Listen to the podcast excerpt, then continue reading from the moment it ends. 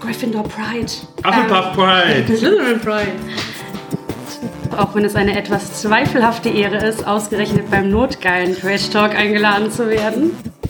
Oh je, und ich mag das jetzt und das darf aber keiner wissen und das ist ja voll peinlich. Hallo und herzlich willkommen zu dieser Folge des notgeilen Trash Talks mit Elea, Judith und Philipp. Mein Name ist Philipp, ich bin der Blogger von Das gegen Stefan. Also da habe ich diesmal gleich zwei wunderbare Frauen, nämlich einmal die Elea Hi. und die Judith. Hallo. Und ihr alle Angst bekommt, natürlich ist es eine ganz normale, der nerdige Trash Talk Folge. Wir haben allerdings eine Gästin, eine Expertin, und zwar geht es um Erotik im Rollenspiel und Lab. Hallo, ähm, ich bin Judith, ich bin Laperin und ähm, auch ein bisschen Spezialistin für Medien, Theater, Film und deswegen freue ich mich wahnsinnig, dass ich hier heute dabei sein darf, auch wenn es eine etwas zweifelhafte Ehre ist, ausgerechnet beim notgeilen Trash Talk eingeladen zu werden. Aber naja. Wir beginnen allerdings erstmal, dass wir ein Päckchen auspacken. Ja. Und zwar haben wir ein Rezensionsexemplar bekommen von Ivy's Geek und Nerdworld oder so ähnlich. Lies mal vor, was da drauf steht. Gar nichts. da steht nur der Name drauf, aber nicht der Name ihres. Doch, Eevee's Craft World. Genau. Von Eevee's Craft World.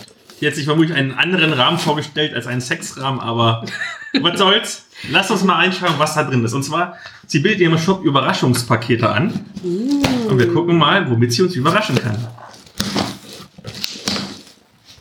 So, ta ta. Ist auf jeden Fall sehr liebevoll verpackt. Oh, eine persönliche Widmung. Ja, und eine persönliche Nachricht von Evi. Danke für eure Unterstützung. Viel Spaß damit. Alles Liebe. Danke dir. Werden wir haben. So, wir haben hier einmal zwei Notizblöcke. Wir haben hier, ui, ui, ui, ui, oh, Würfel. Oh, die sind Das war aber. voll schöne Würfel. Was ist da innen drin? Ich muss die aufmachen, sorry. Ähm, das, sind, das ist ein Würfelset. Und da ist innen drinnen ein Stein. Sieht voll cool aus. Sag mal.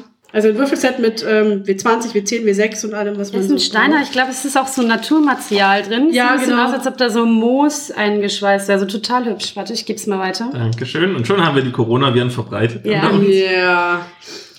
ja, sehr schick.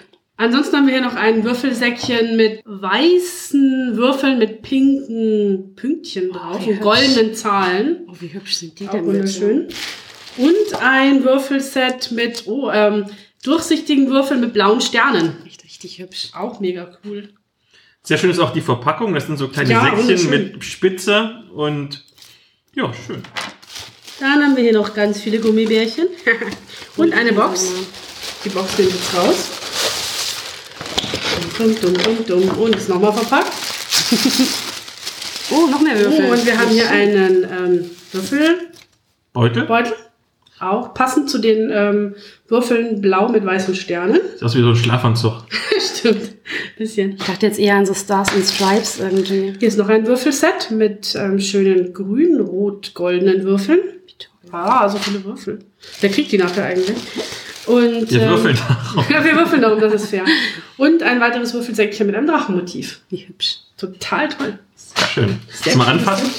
Ja, ist auch ein stabiles Material. Ah, Also und zieh wir haben mal eine dran. Würfelunterlage mit.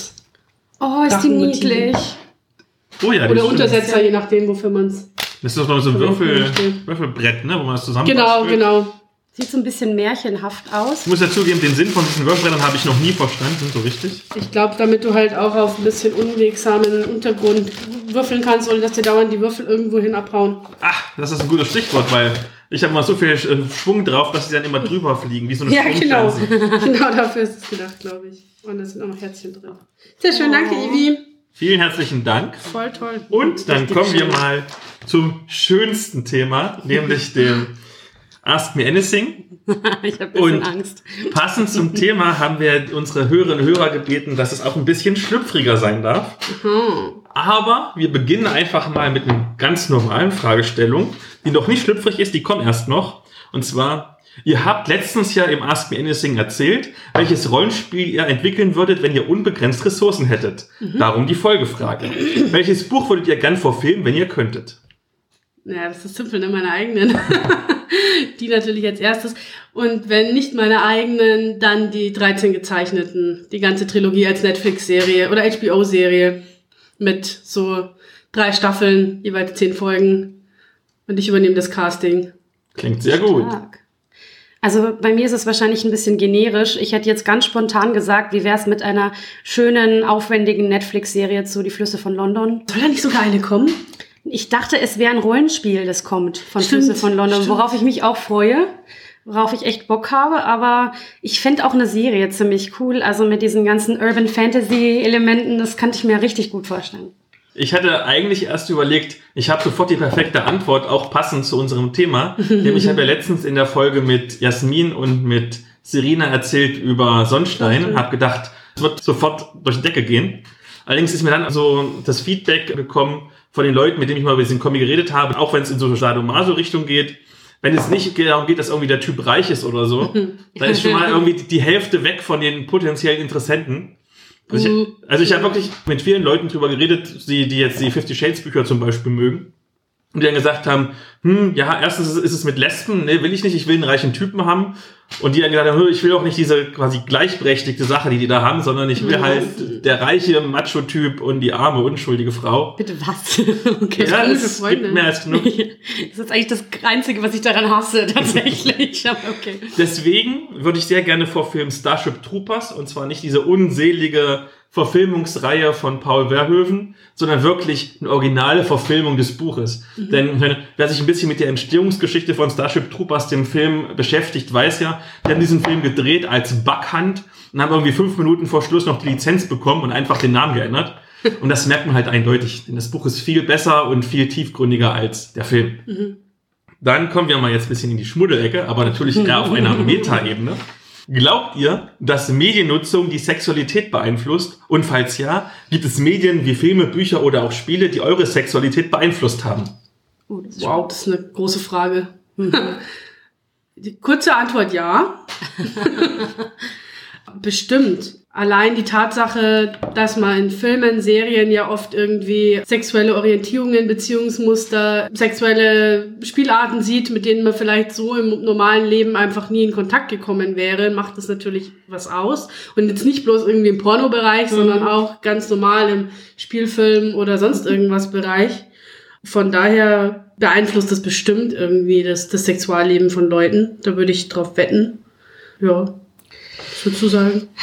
Ja, das ist ein bisschen schwer zu beantworten. Ich würde jetzt sagen, also so eine direkte Beeinflussung von meinem Sexualleben sehe ich jetzt weniger. Also zumindest nicht von meinem ausgelebten Sexualleben, was jetzt sich außerhalb von Fantasien wie, oh, das habe ich gerade gesehen und das finde ich irgendwie sexy, das finde ich interessant, das gefällt mir, abspielt, weniger. Also da war es mehr tatsächlich echt Kontakt zu echten Leuten, die irgendwas ausleben, die interessante Kings, interessante Richtungen haben, mit denen man sich unterhalten hat und so weiter. Das mehr als das andere.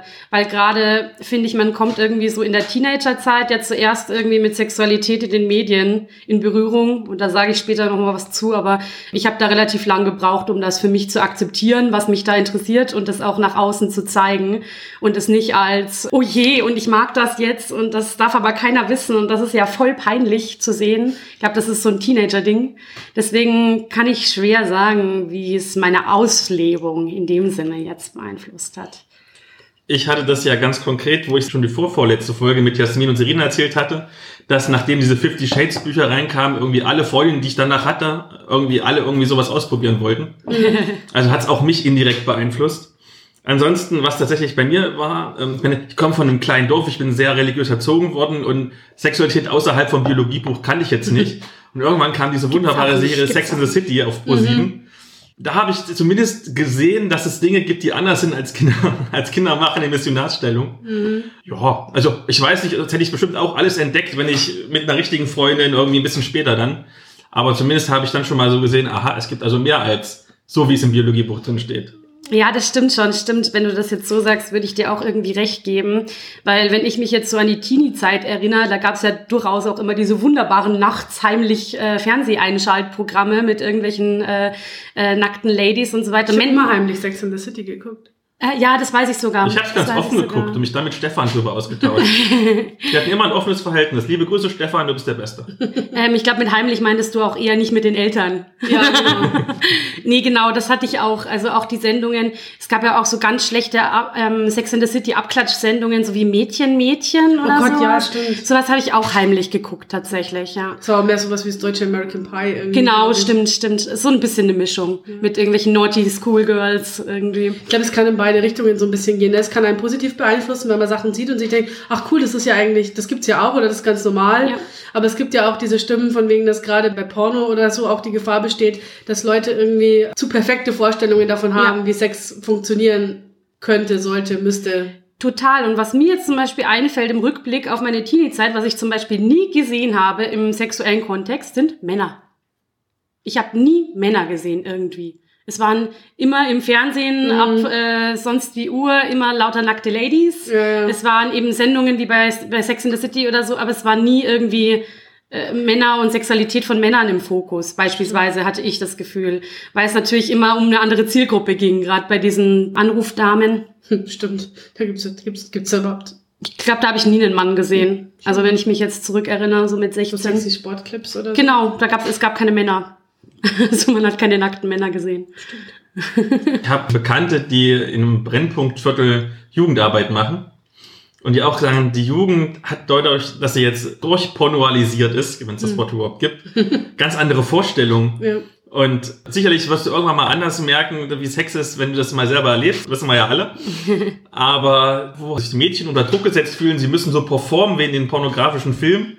Obwohl das halt Schauspiel ist und keine echte Darstellung. Und es wird ja auch nie geredet in Pornos, ja, über Dinge, die man mag, die man nicht mag, äh, die man machen will, die man nicht machen will. Das ist ja vorher alles schon geskriptet. Von daher. Total. Also gerade während dem Sex wird nicht geredet. Davor gibt's diese hoffnungslos peinlichen Dialoge, Mhm, aber während dem Sex findest du es gut, findest du es nicht gut, worauf hast du Bock, gibt's eigentlich Ja. nicht, das stimmt. Wo wir schon bei abstrusen Pornodialogen sind, kommen wir jetzt zur letzten Frage und die finde ich super witzig. Oh, scheiße.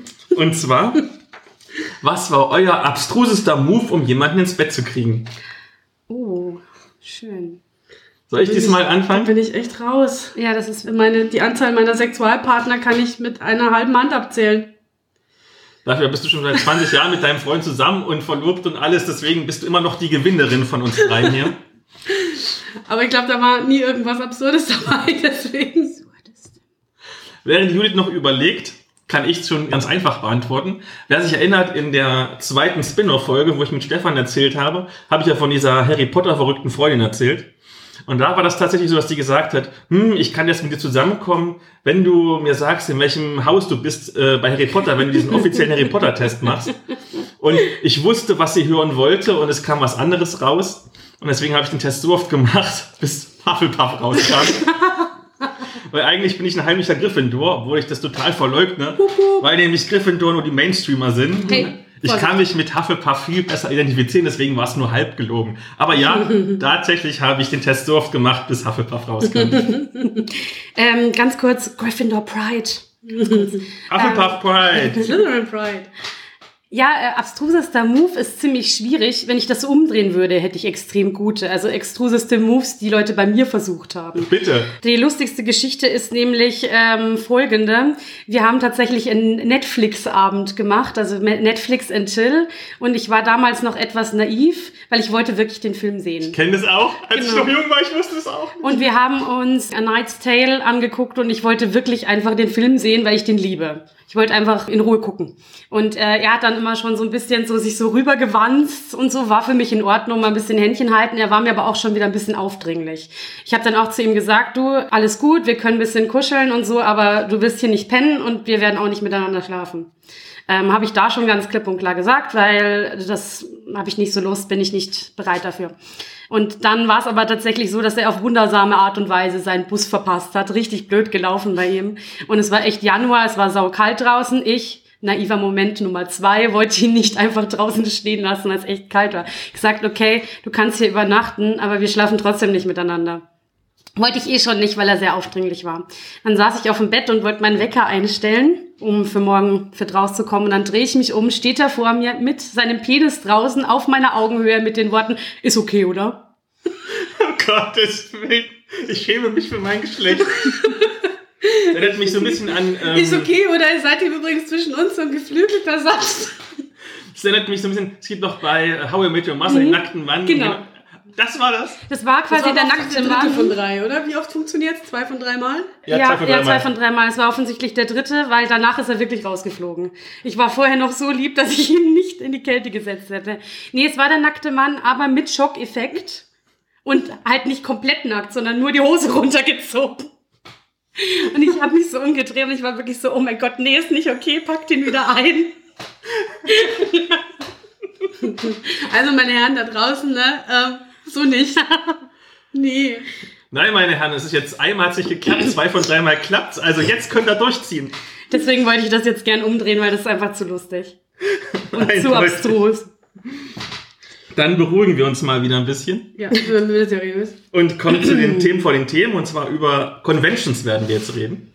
Tatsächlich haben zumindest noch zwei Conventions stattgefunden, bevor alles abgesagt worden ist. Ich mache ganz kurz, ich war einmal auf der CaveCon, das ist immer in Aschaffenburg der Start in mein persönliches Convention-Jahr.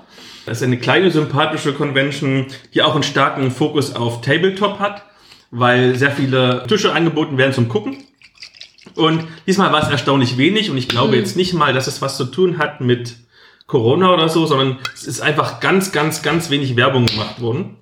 Und deswegen, was war halt leer. Also für mich war das positiv, weil ich bin immer sofort in eine Runde reingekommen, egal welche Zeit ich da war. Aber es ist natürlich insgesamt für, gerade für die Händler, es waren irgendwie auch viel zu viele Händler da, für die wenigen Leute, die da waren, die haben alle nicht wirklich Gewinn gemacht. Die Runden waren witzig, vor allen Dingen, ich bin beides Male gestorben, einmal mit Total Party Kill und ich bin beides Mal schuld gewesen. naja, ich habe halt, was war's, Horst der Vollstrecker, bei Mutant ja Zero.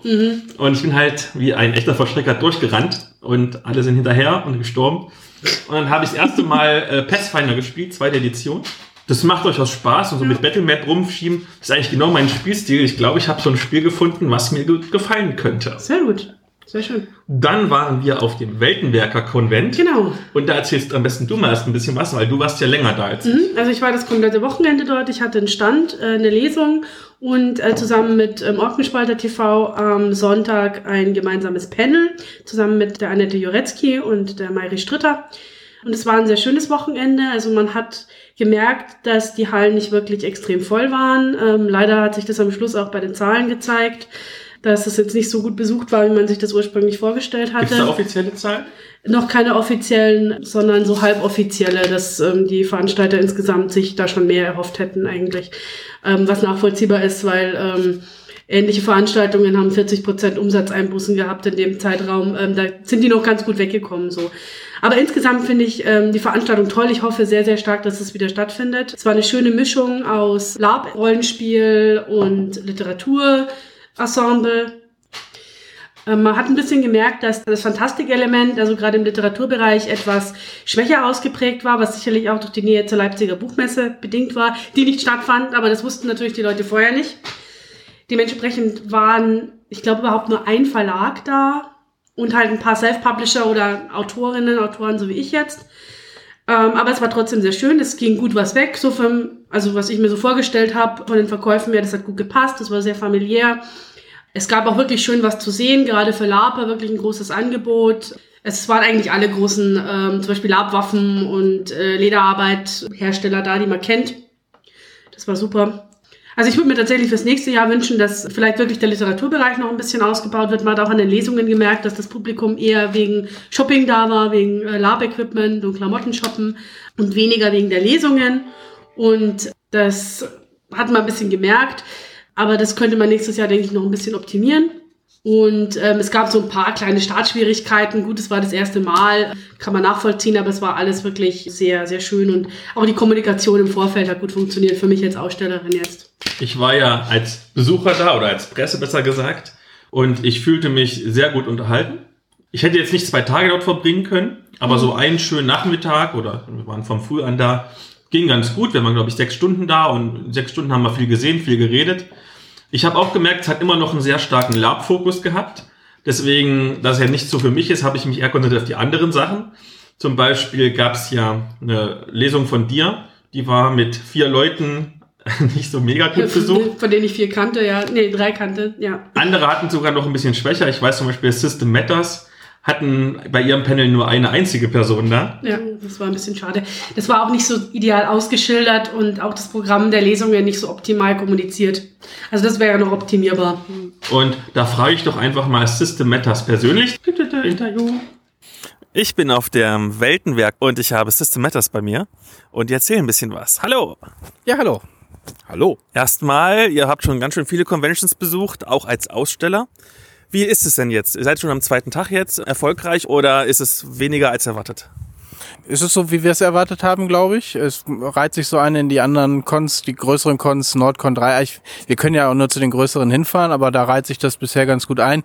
Müssen mal gucken, wie der Sonntag jetzt läuft. Der ist noch so ein bisschen schleppender, aber dafür, dass wir irgendwie hier Corona-Panik in Deutschland hatten, läuft das, glaube ich, sehr gut. Also wir sind noch ganz zufrieden. Und habt ihr exklusive Neuigkeiten oder Neuheiten für diese Convention oder diese Messe mitgebracht oder euer Standardprogramm? Nee, wir haben auch eine Sache, die wirklich so ex also so neu ist, dass sie, dass wir sie leider auch erst Montag an die Vorbesteller verschicken können, nämlich die Blaupausen. Wir haben ja den Blaupausen-Blog, wo aus der Community Zufallstabellen erstellt werden und der eine oder andere Artikel auftaucht. Den haben wir ja gedruckt. Äh, das wollten wir eigentlich ein bisschen früher bekommen, damit es dann auch bei den Vorstellern rechtzeitig ankommt. Das hat so nicht geklappt, weil es Freitag äh, ankam und dann sofort eben ins Auto geladen worden ist. Geht aber auch jetzt an die Vorbesteller raus und war hier im Exklusiv dann äh, quasi auch mit zum ersten Mal äh, zu kaufen und etwas zu verbergen. Das neue Spiel aus der kleinen Reihe, das Krimi-Dinner, gab es jetzt auch hier zum ersten Mal. Ja, und ich glaube, für Cons war auch DCC oder der neue Band zu Dungeon World neu. Und ich habe hier noch einen Experten für ein ganz bestimmtes Spielsystem und er wollte was darüber erzählen. Was gibt's denn da zu berichten? Ja, für den Dämonenfürsten sind wir ja auch noch dran, was zu machen. Das, das haben wir jetzt leider nicht dabei, aber da ist noch in der Pipeline jetzt die Wüstnis. Die macht der Daniel gerade fertig. Wenn der das dann durch hat, dann äh, kriege ich das nochmal auf den Tisch, gucke drüber und wenn ich dann fertig habe, geht's endlich in den Druck und dann können wir das dann auch vorzeigen.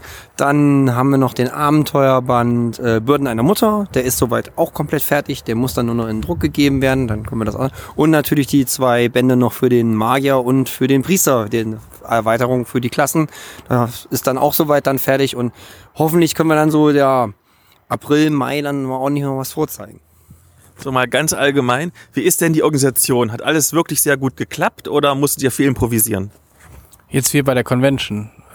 Nee, das hat alles sehr gut geklappt. Also war super organisiert, äh, viel besser als so manche noch sehr viel größere Con, wo man in Fußstapfen treten will. Äh, drücken wir es mal so aus.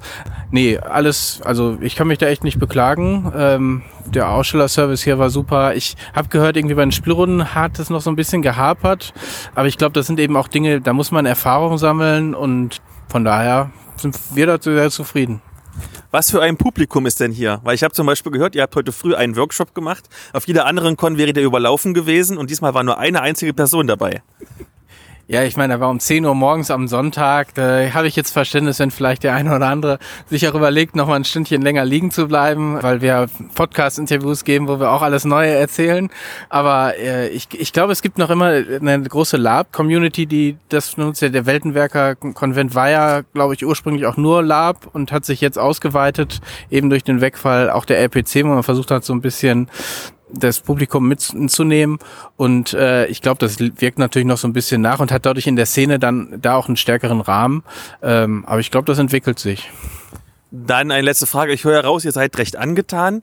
Wenn also nächstes Jahr nochmal ein Weltenwerker stattfindet, werdet ihr dabei? Ich gehe mal davon aus, ja. Und System das ist ja nun ein recht großer Rollenspielverlag mittlerweile. Aber es gab auch einige ganz kleine Verlage. Und da habe ich mir gedacht, frage ich doch mal einen von den kleinen Verlagen, wie empfinden die das? Und deswegen habe ich mal den Aborea Verlag gefragt. Interview. Jetzt war ich schon bei einigen großen Verlagen, jetzt gehe ich mal zu einem kleinen Verlag und habe den Martin vom Aborea-Team bei mir. Hallo. Hallo. Ihr promotet ja ein doch recht kleines Rollenspiel. Wie ist es so zwischen diesen ganzen großen Labständen, auch zwischen diesen großen Rollenspielverlagen, die hier sind? Die meisten reagieren eher überrascht, dass wir überhaupt hier sind weil Rollenspiele, oder speziell kleine Rollenspiele, nicht zwischen Lab erwartet werden. Wie ist dann das Feedback? Ist es jetzt sehr positiv, dass ich denke, oh toll, ich muss mal gucken? Oder ist es mehr so, hm, ich kenne nur DSA, ich gehe nur DSA kaufen? Nee, das nicht mal. Es ist mehr, ich mache Lab und ich habe keine Zeit für Pen und Paper. Es klingt interessant. Man ist, wir erklären da auch sehr viel. Und wir haben eine ganze Menge Flyer dann verteilt. Nur, naja, wer Geld für Lab hat, hat halt kein großes Budget für Pen und Paper und andersrum. Die üblichen Probleme. Und falls doch mal jemand Geld hat, was dreht ihr denn an? Was habt ihr denn so alles dieses Mal dabei? So, einmal natürlich die siebte Auflage mit überarbeiteten Spruchlisten für Zauber. Und wir haben einen neuen Spielleiterschirm mit neuem Motiv. Da kommt jetzt in regelmäßigen Abständen immer neue Motive raus, so vom Sammelcharakter her. Der Inhalt ändert sich da nicht groß. Ja, und den Atlas natürlich, den es jetzt schon seit zwei, drei Jahren gibt. Und die Frage, die ich immer allen stelle, und zwar, ihr seid ja auch auf sehr vielen Conventions und promotet euer System. Wie ist denn jetzt auf dieser Convention? So von der Organisation, von den Leuten? Ist es ein ganz anderes Publikum zum Beispiel als bei der Dreichcon? Also definitiv ein anderes Publikum. Zum einen, weil eben der Großteil LARPer sind. Das ist nicht unbedingt schlecht. Von der Organisation her ein bisschen Verbesserungsbedarf gibt es. Es wirkt noch ein bisschen chaotisch, aber vielversprechend. Und falls es eine zweite Auflage geben sollte, würdet ihr aus eurer Sicht, weil es sich zum Beispiel wirtschaftlich lohnt, nochmal herkommen? Oder sagt dann, nee, wir fokussieren uns lieber auf die reinen Rollenspiel-Conventions? Also wir würden uns auf jeden Fall nochmal angucken. Eine zweite Chance in dem Sinne hat ja jeder. Wie das denn am Ende wird, müsste man dann sehen. Aber ich lasse mich überraschen. Vielen herzlichen Dank. Ja, danke auch. Ja. Ähm, Rollenspiel, man konnte auch ein paar Runden spielen, so wie ich das gesehen habe. Ja. Literatur, es gab halt ein paar Lesungen, wie, unter anderem Genau. deine Lesung. Ich habe auch mal ein paar Literatinnen gefragt, zum Beispiel einmal unsere beider gute Freundin, die Raffaela, die ja auch Laperin ist und deswegen beide Seiten sehen kann. Interview. Ich habe jetzt die Raffaela Kreit bei mir und die ist ja eine Autorin.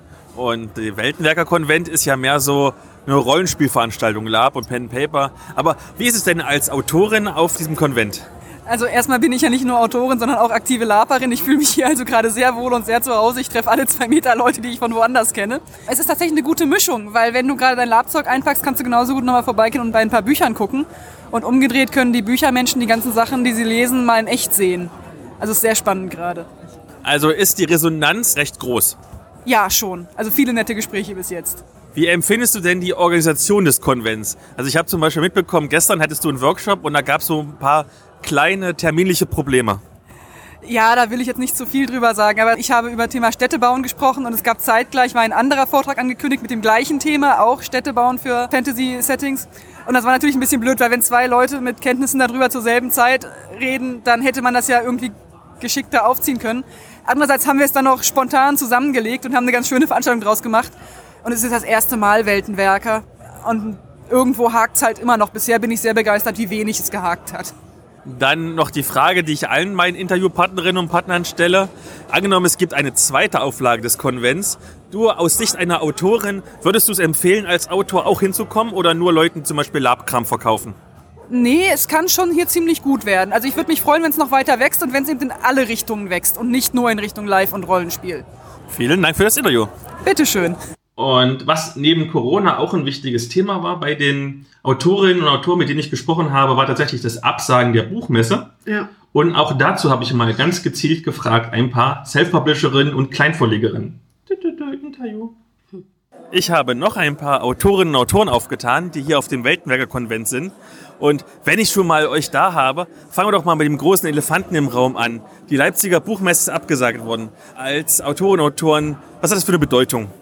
Ist natürlich wahnsinnig schlimm für die Verlagsszene, vor allem für die Kleinverlage und Kleinstverlage, die ja mit den Einnahmen fest gerechnet haben und auch viel Geld in den Auftritt auf der Messe gesteckt haben. Das betrifft uns persönlich und ähm, natürlich auch in Sorge um die Verlage, klar.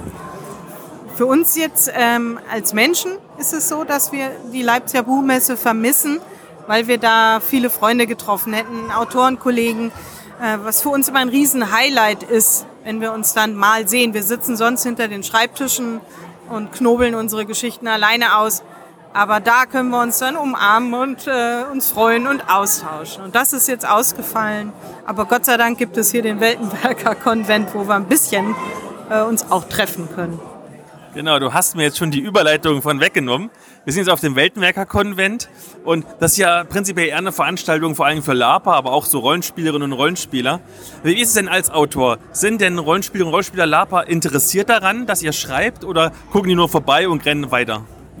Ja, also grundsätzlich, ähm, ich finde diese Kombination aus diesen Welten, äh, Rollenspieler und Autoren im Fantastikbereich, ähm, grundsätzlich würde ich sehen, ist sehr wichtig, auch sehr, sehr gelungen, weil irgendwo gehören wir alle zusammen. Äh, wir alle denken uns gern Geschichten aus, ob das jetzt nun ein Spielleiter ist beim Rollenspiel oder eben ein Autor. Beziehungsweise als Spieler und als Leser genießen wir die gleichen Welten.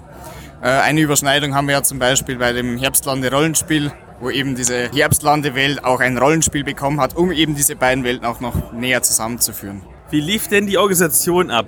Also war es so wie bei zum Beispiel bei anderen Conventions, dass man das Gefühl hatte, man ist nur so ein kleines Gimmick am Rande oder fühlte man sich als Autor und Autorin richtig integriert in das Messegeschehen?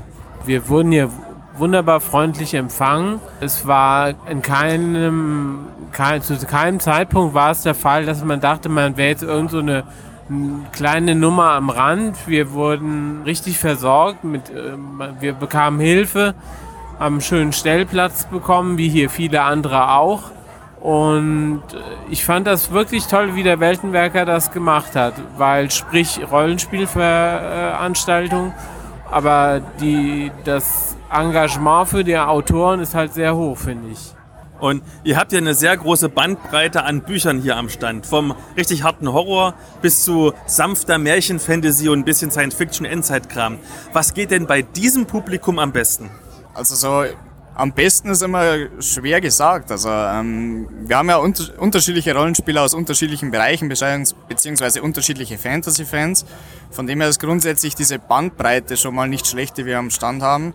Es gibt sehr viele Interessierte in diese postapokalyptische Sache. Ich glaube einfach eben auch dieses aktuelle Thema mit Pandemie und so grundsätzlich diese, diese Sorge, dass es mit der Welt irgendwann crashen könnte. Umweltprobleme war ja auch, äh, war oder ist ein aktuelles Thema. Von dem her, ich glaube, das, das ist einfach so der, der Zahn der Zeit, der die Leute auch so ein bisschen anspricht. Und höre ich das dann richtig raus, wenn es eine zweite Auflage des Weltmegakonvents geben sollte, dass ihr wieder mit dabei sein werdet? Wir werden dabei sein. Auf jeden Fall. Dann danke ich ganz herzlich für das Interview. Danke. Ja, war gar nicht schlimm. Ja, ich denke, jetzt haben wir so, so einen kleinen Eindruck. Ähm, du hast ja gesagt, du würdest nächstes Jahr nochmal hingehen, wenn es Auf jeden Fall, ja, auf jeden Fall. Also ich muss auch sagen, gerade für so kleine Autorinnen, Autoren, Verlage sind die Konditionen echt ganz toll. Da kann man sich wirklich nicht beschweren. Von daher würde ich auf jeden Fall wieder machen, ja. Auch, auch weil ich einfach selber privat auch gerne nochmal hinfahren würde und wenn man dann nebenbei noch ein paar Bücher verkaufen oder vorstellen kann, dann super. Also unser Panel übrigens vom Orkenspalter TV ist mittlerweile auch auf YouTube. Kann Kommt man in die sich Show anschauen. Notes. Finde ich, war eine, ganz schöne, war eine sehr schöne Unterhaltung, die wir da geführt haben zum Thema Weltenbau und Diversität in der Fantastik. Ich würde definitiv auch wieder hingehen, wenn es gibt. Es war schon ein anderes Feeling als eine normale Convention. Also zum Beispiel anders als die Dreieichkon, die ja auch eine sehr große Veranstaltung ist, aber die ist ja immer noch mehr in Richtung Spiele und das war halt wirklich eine Messe. Aber ich habe mich durchaus wohl gefühlt. Und es hätten vielleicht noch ein paar mehr Essens Ja, sein können. Also es gab irgendwie, ich glaube, drei Sachen zur Auswahl. Das war auch echt gut. Es waren halt Messepreise, aber es war gut. Aber da hätte man noch ein bisschen aufsatteln können. Ja, also am Samstag stand man schon wirklich sehr, sehr lang an ums Essen, weil es halt wirklich nur zwei Stände waren mit warmem Essen. Das, und auch so, also generell finde ich, also das kulinarische Angebot könnte man noch erhöhen, auch so, keine Ahnung, Knabberkram für zwischendurch oder so. Aber ich muss sagen, die Preis-Leistung hat definitiv gestimmt. So teuer war es ja wirklich nicht mit den Karten. Und also wie gesagt, kein ganzes Wochenende, aber so einen schönen Nachmittag oder einen verlängerten Nachmittag kann man da ruhig gut verbringen. Und ich freue mich auch, wenn es nächstes Jahr wieder sein wird. Ja, das hoffe ich auch sehr. Aber wir dürfen ja jetzt nicht mehr raus wegen Corona. Deswegen bleiben wir lieber mal zu Hause Die Quarantänefolge. und unterhalten uns über die Medienschau. Ja. Und lass mich ganz kurz anfangen mit meiner Medienschau. Und zwar, wie wir auf die Idee kommen, den notgeilen Trash Talk zu machen, war ja damals, als ich mich beim Comic-Con-Bericht aufgeregt habe, dass der Porno Torture Club äh, promotet worden ist zwischen den ganzen kleinen Kindern auf der Comic-Con. Und ihr könnt ja noch mal nachhören, wie das damals war. Dass ähm, genau ein Hörer hat zu mir gesagt, hey, mach doch mal eine notgeile Folge und besprich diesen Film. Und ich habe heldenhaft, wie ich bin, mir diesen Film angeguckt. Immer so abschnittsweise, weil er war echt nicht gut. Ist das ein Anime? Nein, ich erzähle ganz, Okay. ganz kurz. Also Torture Club ist eine japanische Manga-Verfilmung, also eine Realverfilmung. Und Oh es Gott. geht um eine Schul-AG an so einer japanischen Highschool, die so als Hobby sich gegenseitig auspeitschen. Oh, klar, voll realistisch. Es ist halt nicht gut. Also es sind, es ist, Klingt so. also ich, ich bin da ganz, ganz offen rangegangen, habe gedacht, hey, es ist ein Film mit super geilen lesbischen Asiatinnen, da kann doch überhaupt nichts schiefgehen. Dieser Film ist halt nicht gut. Yay. Also noch drei, drei Pseudodialoge, so im Sinne von, nur warum liegt denn hier Stroh? Eine verliebt sich noch in die andere und das mögen die anderen nicht, weil man darf sich nicht verlieben, wenn man sich gegenseitig haut. Wahrscheinlich würden da Jasmin und Serena irgendwas anderes sagen zu dem Thema. Da würde jeder was anderes. ja. Und also das Einzige, was ich wirklich ziemlich zugute halten muss, ist, die Kamera und so ist schon ziemlich ambitioniert. Also auch, dass teilweise tun irgendwelche Kirschblüten vom Himmel runterfallen und so. Da hat sich schon jemand Mühe gegeben, aber guckt ihn euch nicht an, ehrlich. Ich, ich, ich habe jetzt mal geguckt, ich glaube, die DVD kostet 30 Euro oder so. What? Ihr könnt auf Pornhub dasselbe umsonst gucken. Nee, müsst ihr echt nicht. Nee, nee. Aber kommen wir mal zu anspruchsvoller und guter Sexualverfilmung. Lass uns über Bonding reden und da möchte Judith was zu sagen. Sehr gerne. Also bei Bonding handelt es sich um eine Netflix Original Serie, soweit ich weiß. Ähm, hat sehr kurze Folgen, also gerade mal so 15, 16 Minuten, also kann man wunderbar irgendwie auf einen Tag weggucken. Und die Grundhandlung ist, also es geht, wie der Name schon verrät, um BDSM und es geht um zwei Ex- Highschool beste Freunde, die sich dann so später wieder treffen. Und eine der beiden, die Frau, die weibliche Hauptrolle ist jetzt mittlerweile professionelle Domina und bringt den früheren besten Freund dann dazu, quasi ihr Bodyguard und Assistent in diesem Business zu werden. Und es ist eine sehr überdrehte Comedy-Serie, geht hauptsächlich um Unterhaltung, hat aber auch quasi so kleine ernste Themen zwischendrinnen. Genau, so viel erstmal zur Grobvorstellung dessen. Genau. Und wir haben uns alle drei angeguckt. Mhm. Genau. Wie, erstmal, wie fanden wir es denn? Ich muss sagen, ich war sehr gut unterhalten. Ich Ja. fand's durchaus witzig. Ja. Ich fand auch die Liebesgeschichte zwischen dem Freund, der ist übrigens schwul, Ah, und, und seinem, also der ist am Anfang äh, total verklemmt und dadurch, dass er jetzt bei der Arbeit wird er entklemmter Das hat sich auch gerade erst irgendwie geoutet, glaube ich. und, und, kann, und kann sich frei machen für seine erste Beziehung, seine erste richtige Beziehung. Das fand ich durchaus schön. Die Beziehung ist auch sehr schön gestaltet, finde ich. Da haben wir auch schon drüber gesprochen. Genau, also ich finde, man merkt total, der ähm, Writer Doyle, der Autor der Serie, ist selber ein schwuler Mann. Und ich finde, man merkt es an der Art, wie diese Liebesgeschichte erzählt wird, weil die so authentisch ist und so, so charmant erzählt wird, ähm, ohne dabei jetzt irgendwie übermäßig kitschig oder irgendwas in der Richtung zu sein. Von daher, es ist auch ganz witzig, dass tatsächlich der äh, Doyle selber mal Bodyguard einer Domina war. Das heißt, er erzählt mehr oder weniger seine Teile seiner eigenen Vita in dieser Serie. Was es, finde ich, interessanter macht, weil ich finde, an der Serie hat man ganz oft das Gefühl, so, oh mein Gott, also das ist jetzt schon echt abstrus, dass es sowas in echt gibt oder dass sowas wirklich passiert. Aber offensichtlich sind es ja teilweise reale Ereignisse, die da irgendwie mit einfließen. Also man weiß natürlich nicht, wie es Also- jetzt mit den konkreten Klienten aussieht, die hier irgendwie vorkommen, ob er die auch so erlebt hat, aber grundsätzlich zumindest ähm, ist es so ein bisschen autobiografisch. Und ich finde, man merkt das, weil tatsächlich die Figur von Pete, also von dem Assistenten der, der Domina, ist, finde ich, die wesentlich authentischere, glaubwürdigere Mhm. und stimmigere Figur im Vergleich zu Tiff, der Domina selber. Das wäre auch ein Kritikpunkt, den ich anbringen würde. Also ich, ich hole mal ein bisschen aus. Als ich den Trailer gesehen habe, hat es mich aufgrund des BDSM-Themas zwar interessiert, aber der Trailer hat mich insofern ein bisschen abgeschreckt, weil ich habe schon zu dir gesagt, es hat für mich ein bisschen so gewirkt, wie wenn die Ex-Highschool-Musical-Abgängerin jetzt plötzlich BDSM-Domina ge geworden wäre. Und das hatte so ein bisschen immer so diesen Touch von wegen, du kannst alles erreichen, wenn du unglaublich pervers wirst. ähm, das fand ich ein bisschen so dieses Errettung durch BDSM. Also ich finde, dass das super schön eingesetzt wird, weil man zum Beispiel an der, an der männlichen Hauptfigur, Ich an wollte gerade ich wollte gerade total cool diesen Spruch aus Hentai Carmen einwerfen, weil der so gut passt zum Thema ähm, Perversion, aber ich weiß ihn nicht mehr. Weißt du ihn noch? äh, ich glaube in äh, 2000 irgendwas, äh, Being a Pervert is True Justice. Ja, genau, den wollte ich. Das ist, glaube ich, der Untertitel sogar Genau. von Hentai Carmen. Nee, genau. Und bei ihm merkt man das zum Beispiel, also bei dem Pete, dass das äh, für ihn total die Befreiung ist und dass er sich Ja. unglaublich entwickelt über dieses. Ähm, und das geht mir bei ihr ein bisschen ab. Ja. Also der Faktor. Also sie wirkt für mich, zum einen fand ich optisch, sie ist einfach hübsch, aber sie ist, also ich hätte mir eine kantigere Person gewünscht. Also eine, die ein bisschen mehr edgy ist. Also man muss dazu sagen, die Outfits teilweise sind der Hammer, sind super sexy, gefällt mir richtig gut. Aber ich finde sie ein bisschen glatt. Ja. Also sowohl optisch als auch charakterlich. Also sie wirkten für mich ein bisschen wie ein, wie ein Typ. Ja, sie ist halt, also in irgendeiner Rezension war sie mal als Ice Queen beschrieben und ich finde, das trifft ganz gut. Sie ist halt so kühl, irgendwie immer extrem auf Kontrolle bedacht, im, im realen Leben wie in ihrem Job. Aber ist das nicht ihr Beruf? Ja, aber es ist halt auch ihre, ihre Persönlichkeit. Also es schlägt so über.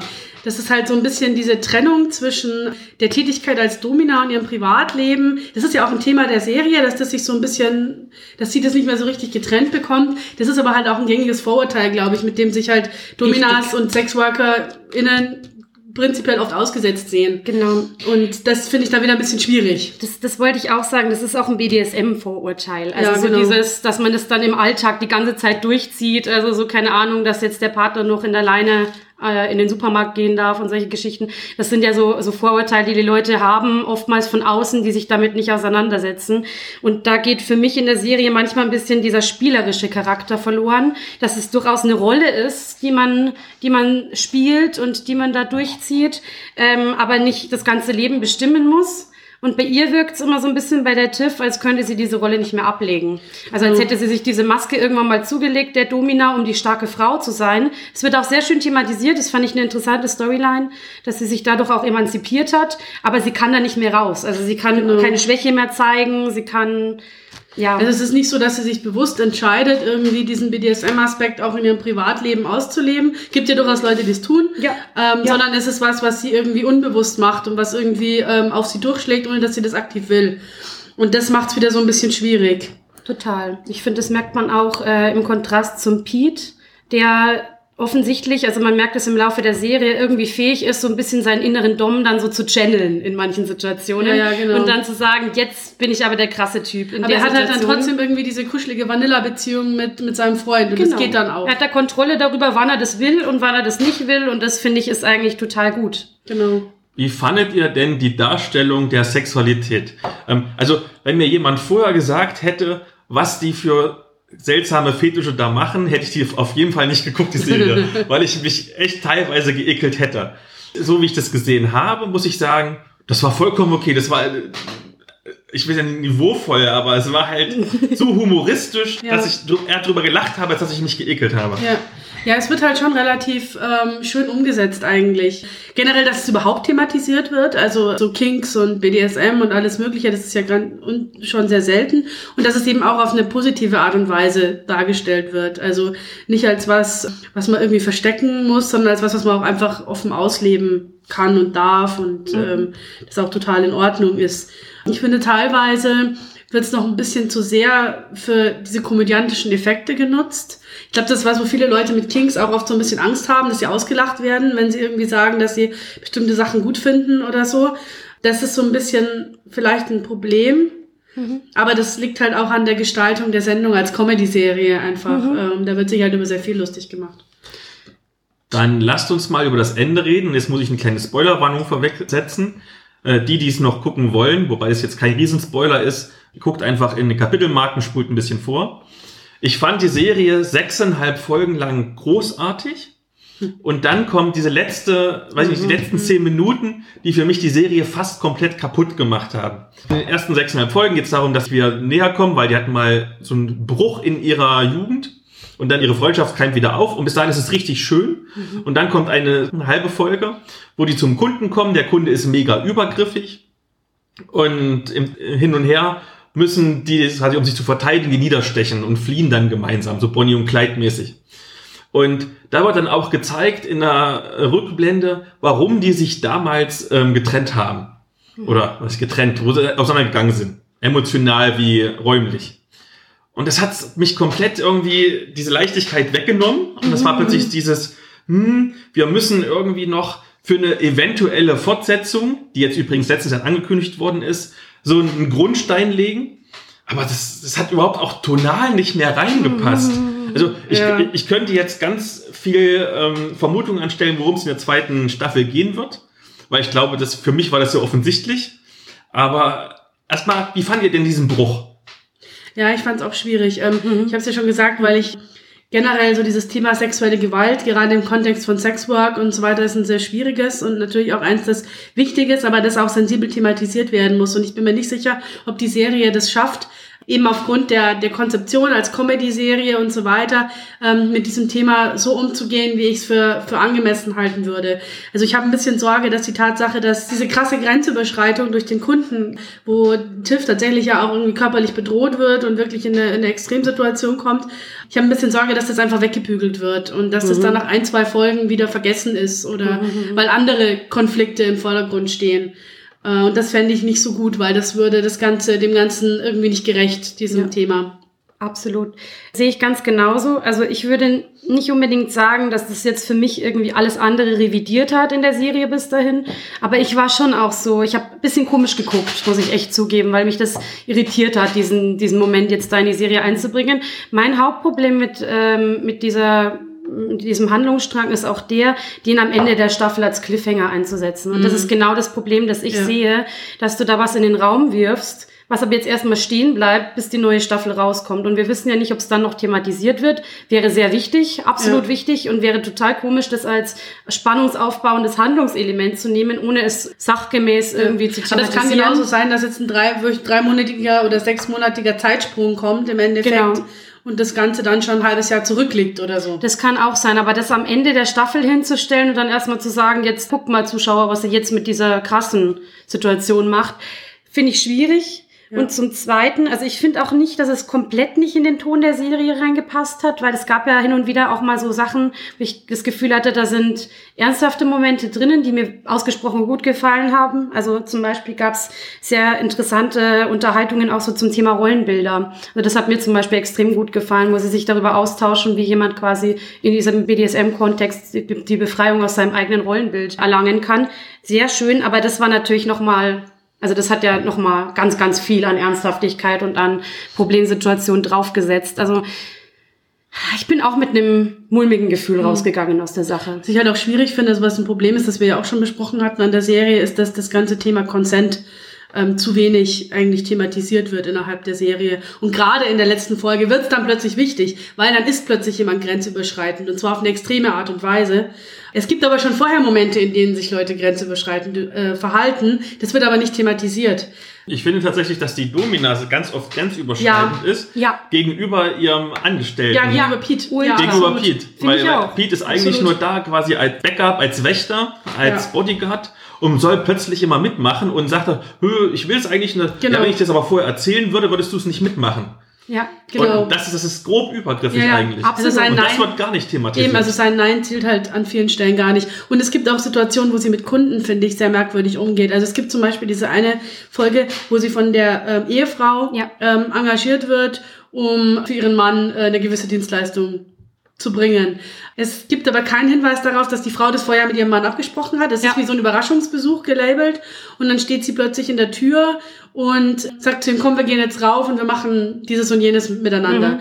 Und äh, der Mann wirkt völlig überrumpelt, logischerweise. Es ist ja auch eine Überraschungssituation. Es ist nicht so, hast du Bock? Jetzt Genau, und und jenes, es gibt aber keine Szene, wo die zum Beispiel vorher, bevor das losgeht, drüber reden. Es kann sein, dass die stattfindet und wir die halt als Zuschauer nicht zu sehen bekommen. Ja. Aber äh, man weiß es nicht, ob die vorher drüber reden und klären, ob das jetzt für ihn tatsächlich auch okay ist. Ja, auch Stichwort Safe Word. Er ist ja in der nächsten Szene, im nächsten Schnitt de facto schon gefesselt am Boden, so ungefähr. Ja, genau. Ähm, wird aber nie drüber geredet, was er machen kann, wenn es ihm zu viel wird oder so. Genau, also das liegt natürlich ein bisschen an der Dramaturgie, aber es wäre wichtig gewesen, finde ich, das zumindest irgendwo mal zu thematisieren und irgendwie mal drüber zu sprechen, wie Consent gerade bei BDSM funktioniert. Also Safe Word wird zumindest mal angeteased, dass es das gibt und dass das existiert, aber auch dieser äh, Sklave von, von Mistress May, der bei ihr zu Hause den Haushalt macht, der sie aber dann auch plötzlich im öffentlichen Raum anspricht und ähm, auf sie zugeht und denkt, das geht nicht. Auch das total ist, die Grenze Das ist auch eine damit. totale Grenzüberschreitung. Das geht nicht. Das ist zwar ein unangenehmer Moment, aber eher, weil sie gerade mit ihrem neuen Lover unterwegs ist und nicht will, dass er erfährt, dass sie Domina ist. Also, dass das von ihm aber in dem Moment total übergriffig ist, wird eigentlich nicht thematisiert. Das ist so ein bisschen blöd und ein bisschen schade. Das hätte man wirklich noch besser lösen können. da jetzt bald die zweite Staffel kommt, lass uns doch mal ein bisschen überlegen, wie könnte es denn weitergehen? Also ich habe ja vorhin schon erzählt, ich denke, es ist recht eindeutig. Ich glaube immer noch, dass die mal gemeinsam ein Kind hatten und dann hat die entweder das Kind abgetrieben oder hat das Kind weggegeben. Und darüber wird diese frisch gewonnene Verbundenheit wieder einen Knacks bekommen. Das ist meine Vermutung. Das ist sehr witzig. Das wäre überhaupt nicht, also ich wäre auf diese Idee Nee, gar ich nicht gekommen gekommen. tatsächlich.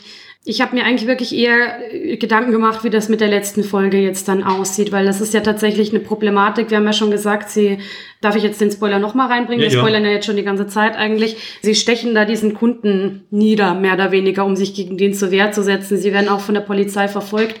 Sie sagt auch im Grunde, was auch eigentlich ein Thema ist, dass man nochmal einbringen müsste, was wichtig ist, dass du als Sexworker ganz oft eben nicht von der Polizei ernst genommen wirst, Mhm. ist ein wichtiges Thema, ist ein super wichtiges Thema, aber finde ich auch was, was man nicht nur so am Rande reinbringen kann. Meine Hoffnung ist, dass das jetzt tatsächlich über die nächsten Folgen ein Thema ist, also sowohl die Grenzüberschreitung, die Gewalt von Seiten des Kunden, ihre Aufarbeitung dessen und auch äh, die Problematik der Straftat. Also ich hoffe tatsächlich, dass das jetzt Das fände ich auch wichtig, ja. Also, dass es eben nicht einfach weggebügelt wird, sondern dass das dann ein Thema wird, das auch irgendwie länger relevant ist. Aber ich tue mich auch schwer, weil ich finde, die erste Staffel ist in sich sehr geschlossen. Also, die funktioniert als, also, abgesehen von diesem Cliffhanger am Schluss, gerade Pete's Entwicklung ist eigentlich ziemlich, ist ein ziemlich kompletter Arc eigentlich, der sich da, der sich da entwickelt. Ähm, da müsste noch mal ein ganz anderer Akzent her. Ähm, und auch die Art und Weise, wie die Folgen funktionieren, sozusagen mit dem Kunden pro Folge und dessen Kink dann irgendwie erklärt wird und aufgezeigt. Das, glaube ich, funktioniert in der zweiten Folge nicht mehr so richtig gut. Eben weil zumindest man davon ausgehen muss, dass die Mistress May, also die Domina, jetzt erstmal nicht arbeiten wird, nachdem das passiert ist. Also ich kann es mir im Moment noch nicht so richtig vorstellen, wie es aussieht. Also ich wäre gespannt drauf tatsächlich. Genau, auch bei, bei weitergehenden Folgen. Also du hast ja jetzt die Beziehung zwischen der Mistress May und dem, dem Pete angesprochen. Das ist eigentlich tatsächlich auch der Hauptpunkt, wo ich Angriffspunkte sehe, um eine Problematik reinzubringen. Weil gerade bei Pete's Beziehung, da hat man ja grundsätzlich die ganze Zeit einen sehr harmonischen Verlauf. Die wird Ja. ja eigentlich immer tiefer. Fände ich irgendwie albern, da jetzt künstlich Ja. eine, eine Beziehungsproblematik Vor allem, weil ich das auch schön fand, dass einfach auch mal eine queere Beziehung einfach funktioniert, ohne Genau. dass es irgendwie ein riesen Pott aufgemacht wird. Genau, richtig, ging mir genauso. Und äh, die ja auch deutlich unkomplizierter sogar verlief als die von Triss selber, die ja erst relativ lang gebraucht hat, da um ihren Ja. neuen Freund irgendwie an sich ranzulassen. Vielleicht wird das halt noch ein Thema Das sein, könnte deren auch, Beziehung, das könnte auch sich ein Thema entwickelt. sein, ja. Dann ein Fazit. Würdet ihr die Serie weiterempfehlen? Ja, ich würde sie weiterempfehlen. Ich glaube, wenn man wirklich schon sehr drin ist, so im ganzen Thema BDSM und so, gibt, weiß ich nicht, ob die Serie einem viel gibt oder ob sie eigentlich eher ein bisschen frustet, eben weil bestimmte Sachen nicht richtig gut aufgearbeitet sind. Aber wenn man sagt, ich habe da noch so überhaupt keine Ahnung davon, dann finde ich, ist das ein sehr schöner Einstieg eigentlich. Ein sehr humorvoller Einstieg. Ich habe sie tatsächlich schon weiterempfohlen. Also meine beste Freundin äh, habe ich gesagt, äh, guck das mal, weil ich habe einfach Lust, darüber zu reden. Weil ich gesagt habe, das ist so schräg, da passiert so viel schräges Zeug. Ich hätte irgendwie echt Bock, mit jemandem darüber zu quatschen. Guck das mal, das ist eh kurz. Hat sie dann auch gleich schon angefangen, weiß nicht, ob sie schon durch ist. Da ich sie euch empfohlen habe, ja, ich empfehle sie. Allerdings nur die ersten sechseinhalb Folgen. Lasst die letzten zehn Minuten weg. Das ist nicht gut. Das ist wie, wie bei Dexter, wo irgendwie die ganzen acht Staffeln ich irgendwie durch die letzten paar Minuten schlechte Erinnerungen bleiben. Oder wie bei Game of Game of Thrones, wo, die, ja. wo die ganzen sieben Staffeln geil waren, dann die achte macht's kaputt. Und genauso ist es bei dieser Serie. Guckt nur die ersten sechseinhalb Folgen, guckt nicht die letzte halbe Be Folge. beziehungsweise wartet, bis die nächste Staffel raus ist und guckt, was sie da draus machen aus der letzten halben Das wäre auch noch Folge. Ja. interessant, ja. Okay. Auf jeden Fall. Dann bleiben wir bei Netflix. Und Genau. jetzt haben wir eine Serie, die du mir empfohlen hast. Ja. Und ich muss sagen, sie ist nicht gut, aber Das ist überhaupt nicht wahr, das, Das ist eine totale Lüge. ähm, ich habe mir gedacht, so im Vergleich zu Bonding und weil das eben, ähm, weil auf Twitter immer wieder drüber gesprochen wird, schaue ich mir Sex Education an.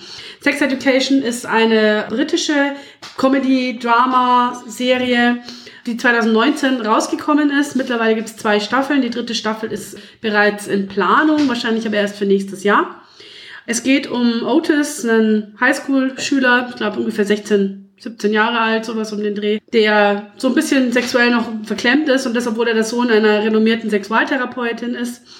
Und er etabliert zusammen mit seiner Mitschülerin Maeve eine Sexberatung für Mitschüler und Mitschülerinnen. Und im Endeffekt erzählt jede Folge von einem Beratungsfall, mit dem sich die beiden beschäftigen, der auch innerhalb dieser Folge dann so mehr oder weniger gelöst wird. Und es gibt aber auch übergreifende Handlungselemente, überwiegend zu Coming-of-Age-Themen, ähm, rund um die Protagonisten, Protagonistinnen und deren Clique. Es geht viel um Erwachsenwerden, um Schulnoten, Leistungsdruck, Sexualität, Beziehungsprobleme, Coming-out, Elternkonflikte, alles Mögliche. Und es hat auch jede Figur, zumindest die, die einigermaßen im Fokus stehen, einen gewissen Character Arc, der sich irgendwie durchzieht. Zumindest über die erste Staffel hinweg auf jeden Fall und auch ein bisschen dann äh, in die zweite Staffel rein. Genau. Du erzählst das so werbend. Ich bin überhaupt nicht mit dieser Serie warm geworden. Das liegt aber dann an dir, Philipp, und nicht an der Serie. Möchtest du vielleicht zuerst sagen, was du doof dran fandest und dann machen wir das kaputt? Lass uns so anfangen. Also, erstmal, die sind alle unsympathisch, die Hauptcharaktere. Das sind alles irgendwelche, Psy- da ist, da ist niemand sympathisch. Das sind alles irgendwelche Psychos. Du kannst jetzt nicht sagen, dass Eric nicht sympathisch ist. Eric ist super. ja, ist er wirklich. Aber ausgenommen Erik. Alle anderen. Könntest du das spezifizieren? Was ist denn so scheiße und Psycho an denen? Weil sonst ist es sehr schwierig, darauf zu antworten. Die Mutter, wo, die, wo ich ja die Schauspielerin total toll finde, die, Ja, wie heißt sie? Gillian Anderson. Gillian Anderson. Ist super übergriffig ihrem Sohn gegenüber. Oh ja, oh ja, Das stimmt. das stimmt. Der, der Sohn an sich ist ultra verklemmt, also ungefähr noch mal Faktor 10 verklemmter als ich mit 16 war. Und das will schon was heißen. Diese Hauptdarstellerin, May, Maeve. Maeve, Gott, ist die unsympathisch. Also, ja, die soll irgendwie für, für die Zuschauer so ein Manic Pixie Dream Girl darstellen. So ein bisschen, ja. Mhm. So ein aber bisschen edgy sein. In, in ultra unsympathisch und höher, alles ist mir scheißegal. Ich weiß nicht, damit mit sowas kann ich mich identifizieren.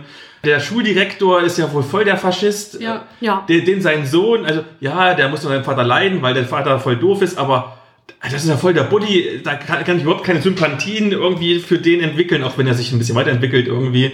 Mir tut der schon immer leid, muss ich echt sagen. Die einzigen beiden, die mir wirklich leid tun in der Geschichte, sind einmal der beste schwule Freund ist Eric, der ja. und der äh, irgendwann später mal Love Interest von der Maeve, dieser schwarze Sportler. Der ist echt sympathisch ich auch. und leidet unter seinen super leistungsdruckgebenden Eltern. Also zwei Nebencharaktere sind sympathisch, der Rest ist alles. das will ich mir nicht angucken. Also ich muss sagen, ich kann dir nicht widersprechen, weil das stimmt alles, was du sagst, Ja. aber das stört mich einfach überhaupt nicht. Nee, also ich finde einfach, da ist schwierig jetzt zu sagen, die sind unsympathisch oder so. Also unsympathisch finde ich die trotzdem nicht. Nee. Ich finde, die sind halt vielschichtig. Also ich finde, das ist nicht so schwarz-weiß. Das ist das Gleiche mit, also Maeve ist ein sehr gutes Beispiel. Mir ging es mit ihr sehr, sehr oft so, okay, diese Scheißegalhaltung, so, das ging mir auf den Keks, aber ich fand sie auch in sehr, sehr vielen Situationen wieder super cool. Also das war sehr ähm, variabel. Also ich habe den Vergleich gezogen, da werden wahrscheinlich nicht alle was damit anfangen können, aber ich bin ein ganz großer Fan von dem Computerspiel Life is Strange.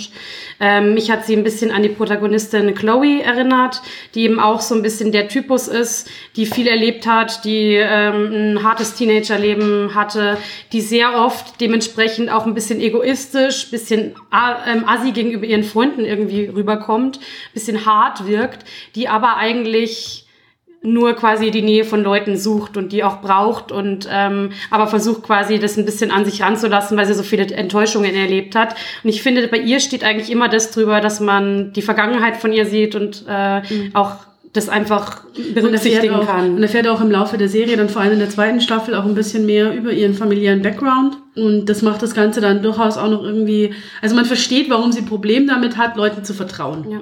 Das ist was, was sehr glaubwürdig wird im Laufe dieser Geschichte. Und das, ja, man möchte sie dann manchmal irgendwie nehmen und im Kopf irgendwo gegen die nächste Wand klatschen. Ja. Aber man hat irgendwie Verständnis dafür. Und das ist was, was sich durch viele Figuren durchzieht. Ähm, Ja. Dieser Punkt, ähm, ja, verhält sich manchmal doof ähm, und unsympathisch vielleicht auch. Aber es ist, man versteht, wie diese Figur funktioniert und tickt. Der einzige, wo ich immer noch ein bisschen hadere, ist tatsächlich Adam, also der Bully, ähm, Mhm, der, ja. der Sohn vom, vom Rektor. Ja, der ist schwierig. Ähm, der wird mir persönlich ein bisschen zu sehr auf ähm, der arme Junge frisiert, wo ich mir denke, na ja, aber er hat sich halt auch einfach scheiße verhalten. ja. Ähm, das hat er sich schon selber ausgesucht. Ja. Das ist ein bisschen ähm, ambivalent. Und was du über die Mutter sagst, stimmt total. Die ist ganz schrecklich als Therapeutin. Das ist echt Vor allem für dich ist furchtbar. es wahrscheinlich echt hart, ne? Also generell, wie die, also es gibt natürlich, also ich meine, in der Serie ist jetzt auch nicht alles super geil. Ähm, Also gerade was so Therapie angeht, das ist natürlich schon sehr verkürzt dargestellt, ähm, was auch der Dramaturgie der Serie zugrunde liegt. Es ist wie bei einem Krimi, ja, du hast pro Folge einen Fall, der gelöst wird im Endeffekt. Und so funktioniert aber Therapie nicht. Also du kannst jemandem nicht drei Tipps geben und dann ist sein Sexualleben plötzlich wieder erfüllt und glücklich. So machen das die Frauenzeitschriften auch. Ja, genau. ähm, also und vor allem haben ja diese Probleme meistens einen größeren Hintergrund. Also wenn du Bez- Probleme in deiner Beziehung oder irgendwie mit deiner Sexualität hast, dann ist es in einem tieferen Background eingebettet und ähm, muss erst irgendwie aufgearbeitet werden. Das wird auch immer wieder erwähnt, aber es wird in der Serie nie gemacht. Ja. Weil es halt der Dramaturgie natürlich geschuldet ist. Man möchte immer mal wieder neue Sachen einbringen. Mhm. Und das ist halt wie in einem Krimi, wo es auch nicht realistisch ist, dass die Polizisten in jeder Folge einen Fall lösen. Ja, so, also, absolut. Und auch nie einen Fehlschlag äh, einstecken müssen. Ja, genau. Also was ich auch über die Serie sagen würde, das wäre jetzt so mein Grundtenor von der Serie. Das ist so eine Serie, ich hätte mir gewünscht, die zu sehen, als ich 16 war. Ja, absolut, absolut. Das Ähm, hätte mir wahnsinnig viel gegeben. Absolut. Ähm, die Art, wie mit, mit Coming-of-Age-Themen umgegangen wird, super. Wie mit den Figuren umgegangen wird, ist super. Das Figurenarsenal ist irrsinnig vielfältig. Es gibt Figuren mit allen sexuellen Orientierungen. Und zwar nicht bloß die eine, der eine Token, sondern halt wirklich verschiedene Figuren, die lesbisch, schwul, bisexuell, pansexuell, asexuell sind. Also das ganze Spektrum wird da zumindest schon mal aufgemacht. Bisher noch keine Trans-Person, glaube ich, aber vielleicht kommt es noch. Was ich auch super finde, ist, dass in der zweiten Staffel auch zum Beispiel eine Figur im Rollstuhl dabei ist, die wirklich von einem Schauspieler im Rollstuhl gespielt wird und das ist irrsinnig selten. Ja. Weil meistens sind es halt dann normal able-bodied Leute, die halt in den Rollstuhl gesetzt werden. Ja. Ähm, ist da nicht so. Und ich finde, die Serie schafft eine gute Balance aus ernsten Themen, die durchaus angeschnitten und nicht ausgeklammert werden. Schwangerschaftsabbruch, Queerfeindlichkeit, sexuelle super Folge. Belästigung, aber trotzdem eine hoffnungsvolle Grundstimmung. Also es ist immer so, dass am Schluss nicht gesagt wird, na, es ist halt total scheiße, wenn du einen Schwangerschaftsabbruch machst, danach ist dein Leben total für den Arsch. Nein, es ist klar, dass das ist ein schwieriges Thema, es wird nicht von allen positiv aufgenommen. Es gibt ja Repressalien, die man dadurch irgendwie mit sich nehmen muss. Aber am Ende ist es nicht so, dass das ganze Leben danach in Scherben liegt. Und so ist es zum Beispiel auch mit Queerfeindlichkeit. Also der beste Freund des Protagonisten erlebt einen sehr, sehr krassen Angriff auf seine Person im Laufe der ersten Staffel. Und das ist extrem gut dargestellt, weil es halt leider wirklich einfach genauso passiert bei queeren Menschen. Aber auch da kommt dann ein, zwei Folgen später der Twist wieder in eine positivere Richtung. Also es ist immer sehr, sehr gut gelöst. Es werden solche Sachen auch, finde ich, total schön über verschiedene Folgen schon mal angeteasert. Also gerade bei ihm wird deutlich, dass er eine gewisse Affinität auch zu Drag Ja. besitzt, was auch in verschiedensten Folgen schon mal vorkommt, bis er dann tatsächlich mal eben in Full Drag auch äh, Genau. unterwegs ist. Davor gibt's eben auch schon mal Szenen, wo man eben sieht, dass er sich schminkt Genau. und, oder dass er eben äh, schicke Kleider, Glitzerkleider im, im Kleiderschrank hat und so weiter. Also das finde ich, wird teilweise auch sehr schön, ohne das mit dem Holzhammer gleich zu bringen. Der interessiert sich übrigens dafür oder der interessiert Ja. sich dafür schon über einen Und dadurch, dass es eben verschiedene homosexuelle Figuren in dieser Serie gibt und nicht nur diesen einen, Ja. hat man auch nicht so dieses Gefühl, der eine schwule Charakter ist ausgerechnet eine Drag, sondern ähm, es gibt viele schwule Figuren, die sind unterschiedlich maskulin und unter, die haben unterschiedliche Interessen, die haben also die sind genauso vielfältig wie die Hetero-Figuren auch. Mhm. Und einer davon interessiert sich halt für Drag. Und das passt dann auch wieder ganz gut, weil es dann nicht so einseitig ist. Genau, ganz kurz bevor du gerne weiterschimpfen darfst. Was ich auch sehr schön fand, und das ist äh, sowas, sowas Minimales, aber das ist auch die Selbstverständlichkeit, wie eben zum Beispiel mit Queerness und Diversität umgegangen wird, wenn es nicht thematisiert wird. Also beispielsweise haben wir sehr, sehr oft einfach Bilder von diesem ähm, Schulcampus in irgendeiner Form, äh, wo man eben auch einfach mal Pärchen sieht, die divers sind ohne dass das gerade Thema ist. Also die sind einfach quasi so in das Gesamtbild dieser Highschool eingebettet und das finde ich eine sehr schöne Variante, damit umzugehen. Ja. Wo ich mitgehen würde, ist tatsächlich, wenn ich die Serie mit 16 gesehen hätte, hätte die wahrscheinlich auch mich mehr beeinflusst. Aber ich meine, jetzt irgendwie in meinem Alter denke ich mir so, hm, redet miteinander, ist ja das Hauptthema. Ist schon überaus sinnvoll, da gehe ich vollkommen mit. Aber muss ich dazu auch eine 16-jährige Jungfrau haben? Weiß ich nicht. Das ist ja oft der Fall, dass man, also ja, klar, das ist ein bisschen übertrieben, finde Ja, ich auch. klar. Aber das hängt ja, also man merkt ja auch, dass das sehr, sehr viel auch mit dem Hintergrund der Mutter zusammenhängt. Also, dass der einfach so übersexualisiert aufgewachsen ist und sich da so unwohl auch gegenüber der Mutter fühlt, mit der dann gleich wieder, weil die ja auch super, das merkt man, immer wenn es um Sexualität, seine Sexualität geht, sofort übergriffig wird. Ja, total. Und daran wird auch deutlich, weswegen er ein Problem damit hat. Davon abgesehen, es gibt auch äh, Szenen, wo man zum Beispiel eben sieht, dass er nicht masturbieren kann. Ist auch echt schwierig zu masturbieren, wenn nebenan die Mutter mal wieder den nächsten 5000. Verehrer vögelt und man das mithört. Also der hat einfach sehr wenig Privatsphäre und immer wenn es um Sex geht, greift die Mutter sofort in seine Privatsphäre ein. Man Der kann Vater im Hintergrund schon der verstehen. Vater kommt auch noch on top, der kommt dann später mal noch vor, dass da ja auch einiges im Argen liegt und Mhm, das, das, also das wird noch so ein bisschen Thema auch, warum Otis ist, wie er ist und Mhm. ähm, Also es ist alles nicht ganz unstimmig. Es ist natürlich teilweise ein bisschen einfach erklärt. Ein bisschen überzogen. bisschen küchenpsychologisch, sage ich jetzt mal. Aber ich finde, es ist noch in einem Rahmen, wo ich das tolerieren kann. Also da gibt es wesentlich schlimmere, ähm, wesentlich schlimmere Sachen in dieser, in dieser Hinsicht. Und es, es werden halt auch Themen aufgegriffen, die so in Jugendserien und selbst in der Bravo meiner Zeit ja nicht wirklich Thema waren. Mhm. Ähm, zum Beispiel gibt es später mal eine Folge, wo es um Vaginismus geht. Oder ähm, eben um Asexualität oder um verschiedene Formen von Selbstbefriedigung, ähm, Verhütung und so weiter. Ähm, alles Sachen, wo ich mir denke, Körperbehaarung fand ich zum Beispiel auch interessant, was ja auch immer so ein Thema ist, das irgendwie eklig Ja. äh, konnotiert Es gibt ist auch in der oder so. zweiten Folge, in der zweiten Staffel eine Folge über Analspülungen.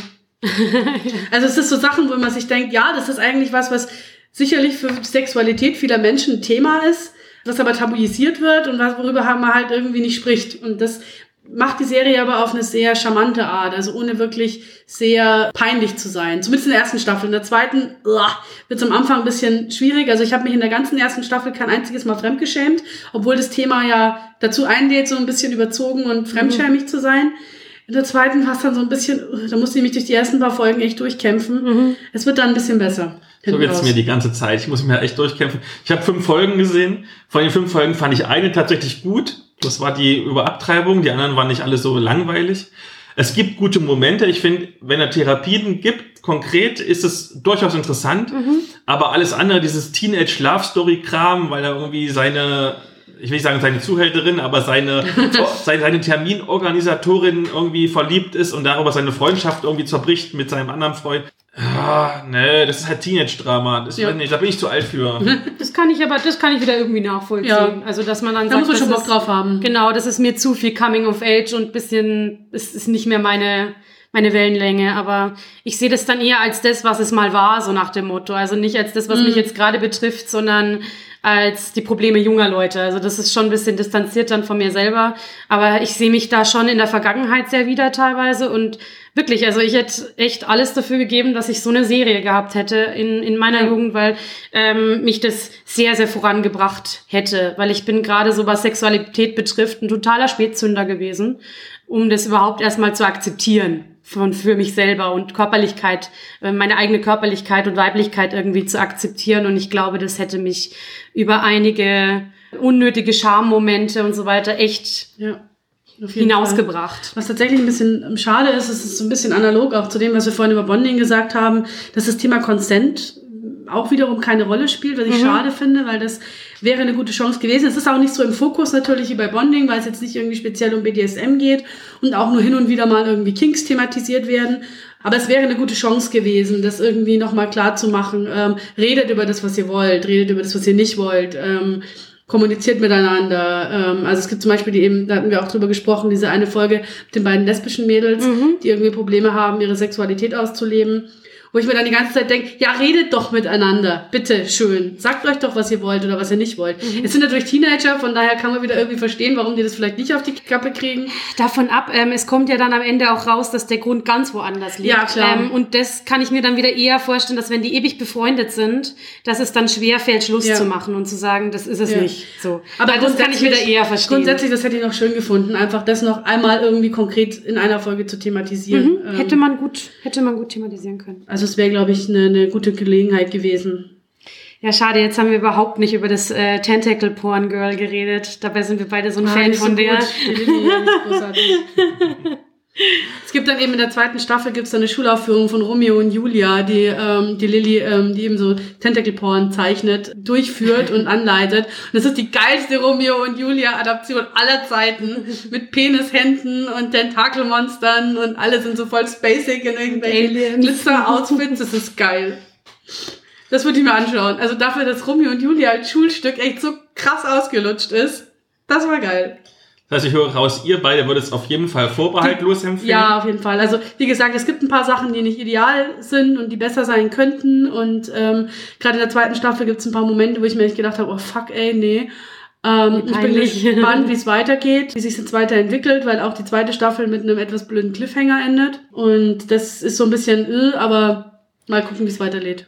Genau, das Einzige, was ich tatsächlich anbringen würde, und das ist Meckern auf hohem Niveau, und ich bin echt, ich muss echt dazu sagen, ich bin kein Mensch, der normalerweise über Vertonungen meckert. Überhaupt nicht. Weil mich die Leute total nerven, die immer sagen, oh, die deutsche Vertonung ist aber so schlecht, guck das doch in Englisch. Mhm. In dem Fall bin ich manchmal mit der Vertonung nicht ganz glücklich. Also okay. gerade bei Eric zum Beispiel hat es bei mir ein bisschen gedauert, mit ihm warm zu werden, obwohl ich seinen Charakter liebe, weil ich finde, dass er eine Person ist, die ein bisschen gestelzt vertont ist. Also ah, okay. er wirkt für mich manchmal ein bisschen unecht, indem wie er vertont ist und wir gar nicht das, was er sagt, sondern die Art, wie es gesagt wird. Der mhm. Tonfall wirkt mhm. manchmal für mich ein bisschen fake. Also das sind, ist aber Minimalität. Ansonsten macht mir das sehr viel Spaß. Ich bin aber auch erst bei der fünften Folge und habe aber auch gestern erst angefangen. Mhm. also ich mache noch weiter. Auf jeden Fall. Jetzt haben wir zwei Medienschauen gehabt, wo man nur passiv zuschauen kann. Lass uns doch wenigstens mal eine Medienshow haben, wo man selber was machen muss. Und zwar reden wir über Rollenspiele und zwar ganz speziell über StarQuest, was jetzt auch in Quarantänezeiten den großen Vorteil hat, dass man es einfach nur zu zweit spielen kann. Also wenn genau. du Mitbewohner hast oder deinen Freund oder deine Freundin, dann kannst du es auch zu Hause spielen. Und zwar, das ist ein Erzählspiel für zwei Spielerinnen oder Spieler, die Figuren verkörpern, die zueinander gehören aber nicht miteinander zusammen sein dürfen oder können. Romeo und Julia ist da das bekannteste Beispiel. Und gespielt werden bis zu 18, die jeweils eine eigene Thematik haben. Zum Beispiel in Szene 1 geht es um ein erstes Zusammentreffen und in Szene 6 geht es um eine Meinungsverschiedenheit, die sich zuspitzt. Und da muss man halt abwechselnd Spielzüge durchführen, zum Beispiel, indem man beschreibt, wie man jemanden absichtlich oder unbeabsichtigt berührt oder jemanden irgendwas preisgibt, was der andere nicht wissen soll eigentlich, um Nähe aufzubauen. Und spielmechanisch ist es dann so, dass man wie zum Beispiel beim Brett, das haben wir schon mal in Folge 7 besprochen, einen Stein aus dem Jenga-Turm zieht, um zu schauen, ob dieser Spielzug funktioniert. Und wenn er dann funktioniert, dann bekommt man ein Sternchen, was am Ende für die Endabrechnung wichtig ist. Und wenn es aber nicht funktioniert und der Turm umfällt, dann gibt es je nachdem, wie viele Punkte man bis dahin gesammelt hat, ein bestimmtes Ende. Also hast du ganz wenige Sternchen, dann war's das und man wird sich nie wiedersehen. Mhm hat man ganz viele Sternchen, dann gibt es ein super tolle Happy End mit allem drum und dran. Meistens landet man irgendwo so in der Mitte und es ist so ein Ja, aber. Das ist ein tolles kleines Buch vom System Matters Verlag, die ja immer so kleine tolle Bücherchen haben. Unter anderem äh, übersetzt und lektoriert von Markus Wiedmer, Harald Eckmüller und Lena Richter. Grüße gehen raus. Genau. mit leicht verständlichen Texten, mit sehr schönen Bildern. Und es verwendet in seinem Spielprinzip ganz explizit die X-Card. Mhm. Und ich mhm. muss sagen, ich bin ja nicht so der Erzählspieler, aber das hat mich echt so ein bisschen abgeholt.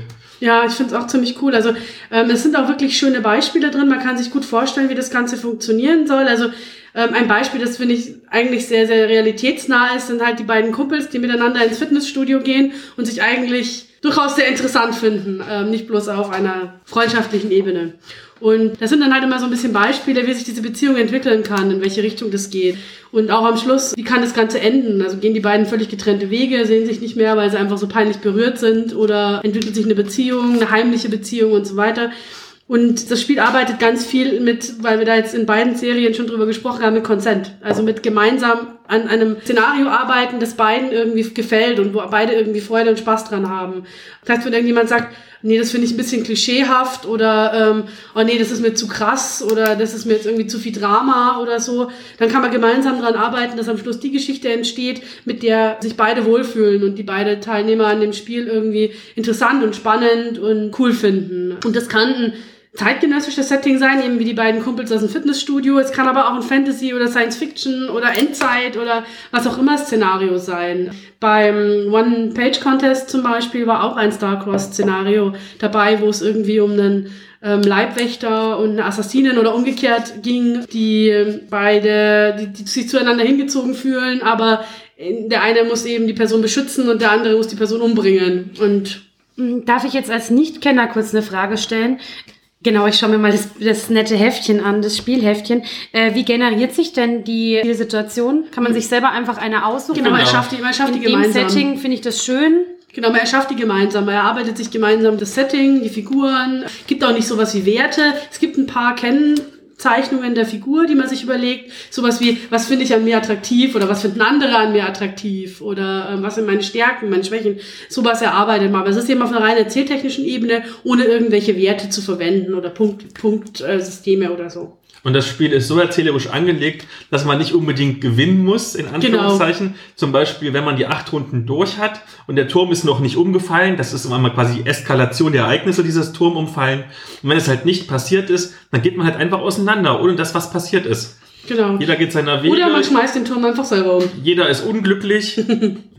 Wie halt Beziehungen manchmal sind. Man tut sich die ganze Zeit äh, kennenlernen und daten, bla bla bla, und es wird doch nichts. Genau. Also das doch recht realistisch. Ja. Traurig, also. Genau, man kann sich halt wirklich immer total entscheiden, in welche Richtung man arbeiten möchte. Möchte man was Tragisches, möchte man was Humorvolles. Es ist wirklich irgendwie ähm, ganz offen gehalten. Und wie gesagt, also es geht halt grundsätzlich auch um diesen Konflikt zwischen Sehnsucht und Verstand so ein bisschen oder zwischen halt wollen und müssen. Und man kann im Zweifel auch einfach den Turm umschmeißen, ne? Dann ähm, gewinnt halt am Schluss die Sehnsucht, wenn man einfach sagt, ich schmeiße jetzt meinen Verstand völlig über Bord und ja. ähm, ist mir gerade alles egal und nach mir die Sintflut. Das heißt, man hat auch die, die Mechaniken immer an der Hand, einfach zu sagen, ähm, jetzt ist ein guter Zeitpunkt, um das Ganze zu beenden. Ja, darf ich noch ganz kurz anfügen? Ich habe mir das Spielheftchen gerade angeschaut. Das ist so niedlich. Also allein die, die Illustrationen total ja, süß. Ja. also ich muss sagen, obwohl ich ja sonst kein Erzählspieler bin, von der ganzen kleinen Reihe von System Metas würde ich fast sagen, dass das das beste Buch ist. Mhm. Vorher war das ein ruhiges Jahr für mich. Das war schon super witzig, aber das ist wirklich super intelligent, spaßig weiß nicht, wie lange spielt man? Zwei Stunden ja, höchstens oder so. Was ich mir auch gut vorstellen kann, ist tatsächlich das ergänzend zu anderen Systemen zu nutzen. Also wenn ich mir überlege, zum Beispiel, wir laben, ja, mhm. und es gibt irgendwie eine Situation im Lab, wo man irgendwie sowas ausspielen möchte, ja, so ein Konflikt, könnte man das zum Beispiel mit diesem Heftchen machen. Ja. Oder wenn man in der Pen-and-Paper-Gruppe zwei Figuren hat oder, in anderen Lab-Situationen, die so einen Konflikt austragen, kann man sich sagen, hey, wir treffen uns, wir spielen das einmal und gucken mal, was passiert. Mit ähm, unseren Lab-Charakteren. Genau, wenn man, wenn man zum Beispiel genau. gerade nicht die Gelegenheit hat, so wie im Moment, wenn man in Quarantäne sitzt, ähm, auf eine Con zu fahren. Oder wenn man sagt, das passt vielleicht auf eine Con nicht gut, das ist was, was wir lieber untereinander ausarbeiten wollen. Fände ich auch als ergänzende Option eigentlich ganz cool. Mhm, super Idee, ja. Dann kommen wir doch mal zum Hauptthema. Und zwar reden wir über Erotik im Rollenspiel und im Lab. Und da fangen wir doch mal mit einer ganz persönlichen Frage an. Welche Bedeutung hat denn überhaupt Erotik bei euch in eurem Rollenspielen? Also ich fange am besten als erster an, weil ich hatte die kürzeste Erklärung. Ich bin dann einfach nur so ein Battlemap-Spieler bekanntermaßen. Das findet bei mir überhaupt nicht statt.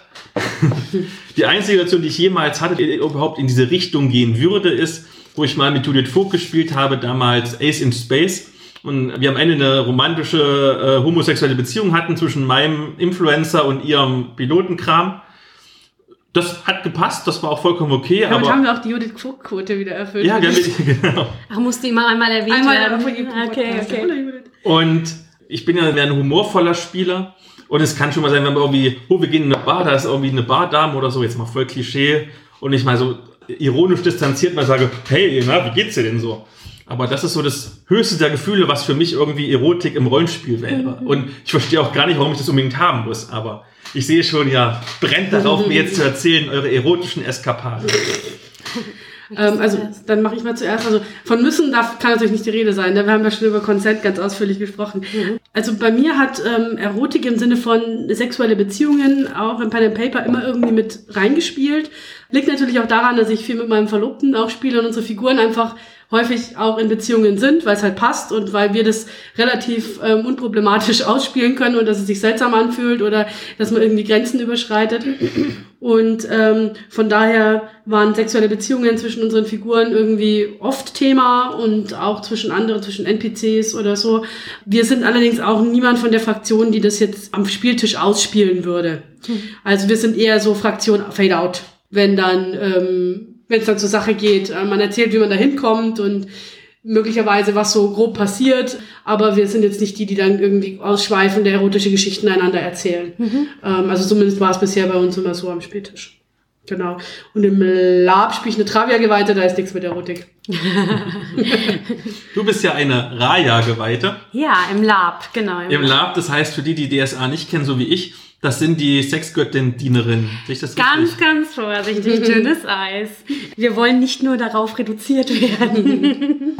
also ich habe mir extra aufgeschrieben, Sex ist bei der Göttin Raya natürlich ein, ein wichtiger Faktor, aber im Grunde geht es um diesen ganzen Arc, also zu sagen, es geht um, um Leidenschaft, um Schönheit um Genussauslebung, um, um Hingabe, aber auch um andere Sachen, die Spaß machen, wie Wein. Pferde sind tatsächlich auch noch ein, ein, ein Raya-Aspekt. Genau, das wären so die groben. Und da gehört natürlich, was so dieses ganze Genussding betrifft, Sex mit rein. Aber was oft klischeehaft angenommen wird bei, bei Raya-Spielerinnen, wir sind jetzt keine reinen göttlichen Sexworker, so ungefähr, sondern es ist da, da gehört noch einiges andere auch mit dazu. Jetzt sehe ich gerade, wie dein Herz aufgeht und wie du strahlst, wenn du vom Raya erzählst. Da du ja beides kennst, ihr beide, aber du speziell, wie fühlt sich denn unterschiedlich an, wenn du im Lab mit jemandem ähm, irgendwas Erotisches spielst oder beim Pen and Paper einfach ein paar Würfel wirfst dafür? Mhm. Ähm, also ich würde sagen, der große Unterschied ist, bei Pen and Paper ist es dann, also ist Erotik an sich oder Sexualität eher dann vorhanden, wenn jetzt die Spieler, Spielerinnen oder der, der SL das aktiv einbringt. Also wirklich sagt, wir arbeiten jetzt mit einem äh, eher anrüchigeren Szenario. Also das ist dann eher, wenn was, was ich zum Beispiel eine attraktive Meisterperson irgendwie ins Spiel kommt ähm, oder wenn, wenn jemand flirtet oder dergleichen, wenn es wirklich aktiv angeteasert wird. Im Lab, finde ich, fängt das früher an, weil wir sind ja alle, also die meisten Leute sind in irgendeiner Form körperliche oder sexuelle Menschen. Und wenn wir im Lab sind, geht's ja schon ab dem Punkt los, wo ich da spiele und sehe jemanden, den ich aber jetzt sehr anreizend oder attraktiv finde. Und das muss nicht unbedingt dann in die Handlung aktiv eingebunden sein, sondern das geht da schon früher los. Das würde ich sagen, ist einer der großen Unterschiede. Und dass natürlich irgendwie bei Lab alle Sinne noch mit dabei sind. Also es ist nicht nur quasi das äh, erotische Kopfkino in irgendeiner Form, sondern da ist jetzt dann irgendwie Sehen, Hören, Riechen, irgendwie eine, eine körperliche Präsenz und Anziehung eher mit dabei als bei Pen and Paper. Und deswegen finde ich, muss man da auch irgendwie ein bisschen anders mit umgehen als beim Pen Ich and würde Paper. mal sagen, der, der ganz große Unterschied für mich ist, beim Pen and Paper sind es die Charaktere, die miteinander interagieren und sexuelle Kontakte haben. Ähm, Ja. Und im Live ist es aber auch immer die Person. ist immer der eigene Körper, richtig. Weil es ist der eigene Körper, genau. Man kann nicht aus dem eigenen Körper raus und äh, man kann auch, glaube ich, da würdest du mir wahrscheinlich zustimmen, ähm, nicht mit jemandem irgendwie auf eine erotische oder ähm, sexuelle Weise im Spiel äh, interagieren, wenn da nicht eine gewisse positive Assoziation irgendwie da ist, eine, Ja. eine gewisse ein gewisser Vibe, dass es halt gerade passt. Ja und nein. Also da würde ich sagen eher jein. Ich gebe dir recht, zumindest was so die Sympathie und so weiter betrifft. Äh, da muss ich ein bisschen ausholen, weil bei, bei Raya ist es ja so, wir haben ja schon darüber gesprochen, wofür sie steht. Da geht es sehr stark eben auch um Hingabe derjenigen, die Priesterspieler sind. Und dementsprechend geht es auch ein bisschen darum, einfach Körperlichkeit, Nähe, ein gutes Gefühl weiterzugeben an andere. Und das ist was, was ich ähm, im Spiel schon stark mache. Und das müssen aber dann nicht immer Leute sein, die ich außerhalb des Spiels super attraktiv und sexy finde. Klar, Sympathie ist immer wichtig, aber ich finde, das klingt jetzt total abwertend, ist es aber gar nicht gemeint, dass man als Rayani selber nicht oberflächlich sein sollte, weil man eben an die Leute das Schöne weitergeben sollte und muss, egal ob man jetzt sagt, das ist jetzt der sexyste Mensch auf der Welt für mich. Da muss man dann andere Sachen finden, die man in den Leuten sieht. Dann gehen wir doch mal einen ganzen Schritt zurück. Erstmal, wo fängt denn für euch Erotik im Rollenspiel an? Ist es schon, wenn ich sage, ich würfel jetzt mal auf Charisma, um jemanden zu betören beim Pen and Paper? Oder fängt es erst an, wenn ich zum Beispiel beschreibe, hm, ich fange jetzt an zu flotten und spiele das aus? Möchtest du Ähm, zuerst? ja, oder möchtest du nochmal drüber nachdenken? Ich würde sagen, für mich persönlich ist ein reiner Würfelwurf, hat für mich noch nicht viel mit Erotik zu tun. Also wenn ich jetzt einfach, nehmen wir DSA, weil da kenne ich mich am besten aus, ne, ähm, ich würfel halt einen Betören und dann, so, jetzt habe ich dich betört. Ja, ist halt dann so. Aber Würde ich ähm, als Meister aber auch sagen, äh, äh, so einfach ist es nicht. Genau, Sag also- mal, was du für Komplimente. Genau, also wir sind da schon eher so in, in, in der Richtung, dass wir sagen, naja, spiel's aus, du Sau, ne? Aber ähm, das ist sicherlich grundsätzlich auch durchaus an Tischen so, dass es so gemacht wird. Ne? Es wird dann gewürfelt und dann schaut man aufs Ergebnis und das passt. Ähm, das hat für mich noch nicht viel mit Erotik zu tun. Ähm, ich finde, es hat halt wirklich einfach viel mit Kopfkino zu tun. Die Frage, wie viel man sich dann tatsächlich auch in die Situation reinbegibt und wie viel man daran einfach auch emotional, affektiv teil hat. Ja, wollte ich auch gerade sagen. Also ich finde, ähm, beim, beim gerade beim Pen and Paper geht's im Kopf los. Also es gibt ja auch Szenarien, die wirklich Erotik, Sexualität wirklich als, als Plotbaustein verwenden. Äh, jetzt sind wir leider wieder bei DSA, weil es beides ja unser, unser Haupt- oder favorisiertes das ist das Einzige, was wir aktuell auch gemeinsam spielen. Genau, richtig. Das daher- ist das Einzige, was wir aktuell spielen gemeinsam. Äh, dass es ja durchaus auch Szenarien gibt, die beispielsweise dann irgendwie mit einem rauschenden Fest oder so, wir spielen jetzt demnächst auch wieder eines, angelegt sind. Da ist dann natürlich so das Flirten, das Sexuelle irgendwie gleich im Plot impliziert. Es kann aber auch dezenter sein, wie dass man eben zum Beispiel eine, eine Rolle spielt, die eben ein bisschen äh, aufreizender ist. Wie fühlt ihr euch denn dabei? Also, wenn ich jetzt überlegen würde für mich persönlich, ich meine, wenn jetzt sagen wir mal, Elia und ich, wir kennen uns jetzt mittlerweile schon ein paar Jahre und wir würden zusammen Starcross spielen oder so oder bei einem normalen Spiel irgendwie mit ein bisschen rumwürfeln, das wäre für mich vollkommen okay und cool. Aber wenn, dich kenne ich jetzt, habe ich jetzt gerade erst kennengelernt, Judith. Und ich müsste mit dir jetzt zum Beispiel laben und irgendwie mit dir erotisches Lab machen. Um Gottes Willen, ich wäre total rot und würde wahrscheinlich wegrennen vor Angst. Keine Sorge, Schätzchen, das kriegen wir schon hin. Nein, aber wie fühlt ihr euch dabei? Also, Ich würde sagen, ich, ich glaube, ich würde so eine, also um jetzt am Spieltisch zu bleiben, im Lab hatte ich damit jetzt eben noch nicht so richtig viel Erfahrung. Ich würde, glaube ich, so eine Interaktion überhaupt nur da eine, eine Erwägung ziehen, wenn ich das Gefühl habe, dass das okay ist. Also da Mhm. sind wir wieder so ein bisschen bei der Consent-Geschichte. Ja. Nicht jeder mag das gerne, irgendwie ähm, erotische Sachen zu spielen oder auch nur Beziehungsaspekte, Flirten und so weiter auszuspielen. Ich glaube, da würde ich ähm, einfach immer vorher abklären, hey, ist das okay? Wir haben auch ein Szenario, ich, äh, in dem ich einen, einen männlichen Charakter spiele und ein guter Kumpel spielt eine Frau und wir sind auch in einer Beziehung, unsere Charaktere mittlerweile. Und das haben wir auch vorher abgesprochen, das passt. Und das ist ganz witzig eigentlich sogar. Und ähm, Kommt ja bei uns jetzt wahrscheinlich auch bald. ja. Und äh, von daher, das sollte, das muss immer irgendwie passen. Ich glaube, wenn ich jetzt auf eine Convention fahren würde und ich kenne da niemanden, fände ich das ein bisschen schwierig, sowas dann anzuspielen. Außer man hat sich vorher abgesprochen und es passt explizit. Bin gespannt, falls im August alles sich schon wieder so weit beruhigt hat, dass die ähm, Anrufung stattfinden kann. Da hätte ich total Bock. Da gibt es ein Szenario, das nur für Frauen gedacht ist, nur für Spielerinnen, wo es auch um erotische Inhalte geht. Und ich würde, würde niemanden kennen, der da mitspielt und ich wäre schon sehr gespannt, wie das wird. Ja, also ich würde jetzt sagen, zur Grundfrage, wie ich mich damit fühle. Früher hätte ich tatsächlich sogar am Pen and Paper eher gesagt unwohl, weil ich zwar sage, das hat mich immer irgendwie angereizt, irgendwie fand ich spannend, wenn solche sexuellen Themen drin waren. Ich habe ja schon gesagt, dass ich da ein bisschen Spätzünder war und dass es für mich lange gebraucht hat, es nicht peinlich für mich zu finden. Bei anderen war es immer überhaupt kein Problem, aber wenn ich selber irgendwie involviert war, dachte ich mir, oh Gott, und ich darf doch gar nicht und ich sollte ja nicht und so. Hat auch sehr viel irgendwie mit Eigenakzeptanz, mit Akzeptanz dem eigenen Körper gegenüber zu tun. Haben wir auch bei Sex Education schon gehabt, dass es äh, gerade bei Teenagern viele gibt, die echt lange brauchen, bis sie irgendwie ihre eigene Weiblichkeit und die Form ihres Körpers und so akzeptieren. Hat bei mir auch sehr lange gedauert. Ist auch noch nicht abgeschlossen. Aber egal. Auf jeden Fall, früher hätte ich es unangenehm gefunden. Mittlerweile finde ich das sogar relativ angenehm. Auch wenn ich es im Lab tatsächlich sogar noch mal angenehmer finde, weil ich da ja im Grunde nicht passiv bin, sondern weil viel von diesen sexuellen Themen dann eben als Raya-Spielerin von mir ausgeht. Das heißt, ich habe da total die Kontrolle darüber, was äh, ich da einbringe und was nicht. Und da muss man auch nicht so sehr ähm, wegen Consent irgendwie vorher überlegen, weil die Leute wissen, was du darstellst. Die wissen, dass Ja. du eine Dienerin der Reihe bist und was sie von dir erwarten können Ja. dürfen. Und entsprechend werden die an dich herangehen. Ähm, Richtig. Wenn die eher verklemmte Charaktere spielen, die mit sowas Probleme haben, wirst du das merken als Spielerin. Und Genau. ähm, umgekehrt, wenn die sehr offen und ähm, entsprechend drauf, auf dich zugehen, wirst du das auch bemerken. Genau, beziehungsweise gibt es auch manchmal sehr offene Spieler, die aber verklemmte Charaktere spielen und das sehr interessant und lustig finden. Dann so, das gehört nämlich bei Raya auch dazu, ist eben gerade dieser Sextherapiefaktor, das dann zum Beispiel auszuspielen und dann zu fragen, ja, was mache ich denn da jetzt mit meiner Partnerin und so. Und das ist als, als Spielansatz auch total lustig und kann auch sehr, sehr viel Spaß machen. Da wir jetzt ganz oft über Consent geredet haben, also erstmal Swot, wie legt ihr das denn fest? Also äh, ist es eher so ein fließender Prozess, dass ihr merkt, hm, ich kann immer noch ein kleines bisschen weitergehen jetzt in meiner Spielrunde? Oder sagt ihr vorher schon direkt, Achtung, so weit ist und ab dem Moment möchte ich nicht mehr? Oder macht ihr das mit einer X-Card und ihr lasst es so lange laufen, bis irgendwann einer die Karte zieht? Ja.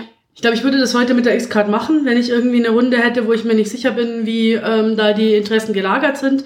Also wenn wir am, am Dienstag spielen, da ähm, spielen wir mit Leuten, die kenne ich alle seit na, 20 Jahren ungefähr.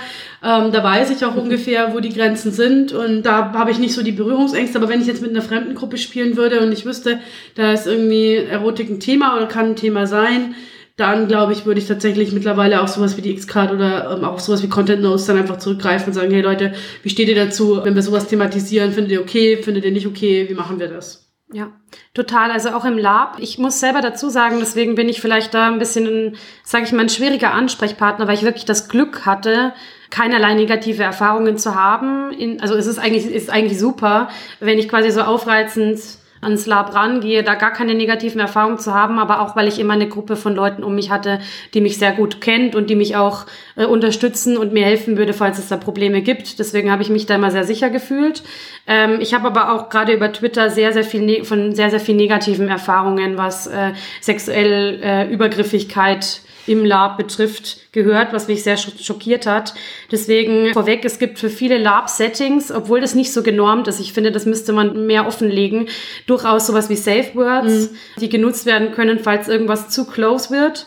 Auch wenn ich da sagen muss, da geht, finde ich, immer das persönliche Wohl über die Immersion. Ja. Das heißt, ich weiß gar nicht, ob ich die Safe Words in dem Fall so notwendig finde, weil ich finde, du kannst auch einfach sagen, stopp Leute, jetzt mal kurz OT, das geht gar nicht. Ja. Oder das ist mir einfach zu viel. Das finde ich viel wichtiger, als dass da jetzt die Immersion aufrechterhalten wird.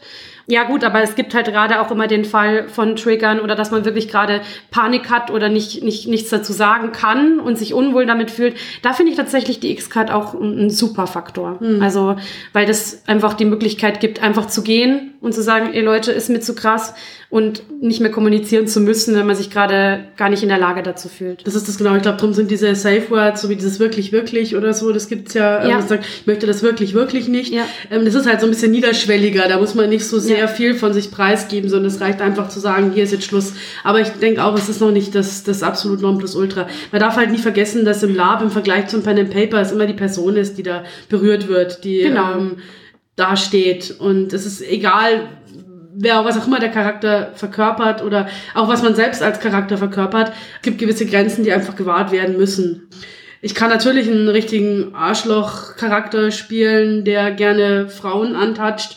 Aber das hat im Lab einfach nichts verloren. Okay, das ist so witzig, weil genau das habe ich mir auch aufgeschrieben, so nach dem Motto, irgendwie anpacken und jemanden sexuell belästigen als Charakterkonzept. Sorry, das ist kein Charakterkonzept, das ist Dummheit. Ja, macht also das, das macht es nicht. Das ist, ist Schwachsinn. Also das kannst du machen, das ist halt dann Kacke. Ja. Also wenn dann. Man kann so einen Charakter ja auch spielen, ohne körperlich irgendwie übergriffig zu werden. Einfach genau. so ein bisschen so ein Schleimi-Charakter, ja, so ein aalglatten Macho. Hin und wieder mal wieder einen so. blöden Macho-Spruch. Am besten auch abklären, dass das halt wirklich IT ist und ja. deswegen blöde Sprüche.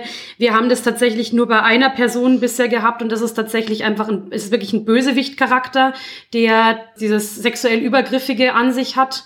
Ähm, da ist aber tatsächlich auch immer alles vorher, glaube ich, abgesprochen. Ja, ja, also ich ja. glaube, der, der spricht alles vorher ab, wenn er wirklich im, im Spiel als Bösewicht auftritt. Und das wollte ich dazu sagen auch noch. Ähm, es gibt bestimmte Sachen, die sind für mich einfach grundsätzlich schwierig Egal ob X-Card, egal ob vorher abgesprochen und so weiter. Also gerade sowas wie sexuelle Gewalt irgendwie als Plot-Element einzubauen, das geht für mich gar nicht.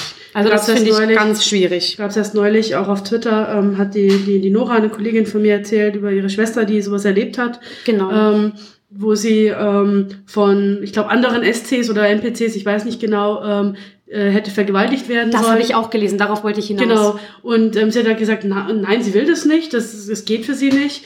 Und das, die, das Argument war dann, ja, aber das passt doch so gut in den Plot. Und das geht halt einfach gar nicht. Ich finde, wer, wer irgendwie im Rollenspiel Vergewaltigung thematisiert hat, ist ein krankes Schwein. Ehrlich. Also vor allem, du kannst es halt nie so umsetzen, dass es befriedigend ist, glaube ja. ich. Weil ja. ich möchte nicht die Person sein, selbst wenn das super ausgespielt und gut thematisiert und vorher mit Konsent und alles abgeklärt ist, du kannst sowas nicht glaubwürdig darstellen. Ähm, auch die Folgen, die daraus entstehen. Das ist nie und nimmer sensibel möglich. Also nach meinem Das Empfinden. passt ganz gut, weil er ja auch schon öfter über sowas wie, wie psychische Traumata und so im ja. Rollenspiel gespiel, äh, gesprochen hat. Ich finde, da muss man vorsichtig gegenüber den Leuten sein, also unglaublich vorsichtig sein, die ja. das wirklich so erlebt haben. Und, und da geht halt ähm, halt einfach, wie du sagst, ne, die, die, die Spieler und das Wohlbefinden aller Spieler und Spielerinnen geht halt einfach immer über den Plot. Genau, davon ab, dass ich sowieso überhaupt kein Freund von irgendwie sexuellen Gewalttropes bin, die irgendwie, nee. das haben wir ja auch schon mal gesprochen, die irgendwie dann irgendeinen Charakterhintergrund bestärken sollen oder also das das finde ich unnötig. Man findet immer andere Wege, das da finde ich zu gestalten. Genau, da finde ich, da geht's einfach auf den gesunden Menschenverstand. Das ist auch oft was, was bei mir funktioniert hat, auch ohne ohne Safe Words und X-Card bisher komplett. Gerade wenn ich an jemanden herantrete, ähm, ich bin grundsätzlich ein sehr körperlicher Mensch. Dementsprechend bin ich das im Lab auch. Wenn ich an jemanden herantrete, den irgendwie berühre, fange ich immer vorsichtig an. Also auch durch den Vorteil, dass natürlich ähm, die Leute wissen, ich bin Raya-Spieler, also ich werde vielleicht so und so ein bisschen aufreizender unterwegs sein, aber ich fange immer vorsichtig an, berühre die Leute vorsichtig an der Schulter, schau, wie die darauf reagieren. Nun ist Erotik ja was, was viel im Kopf stattfindet.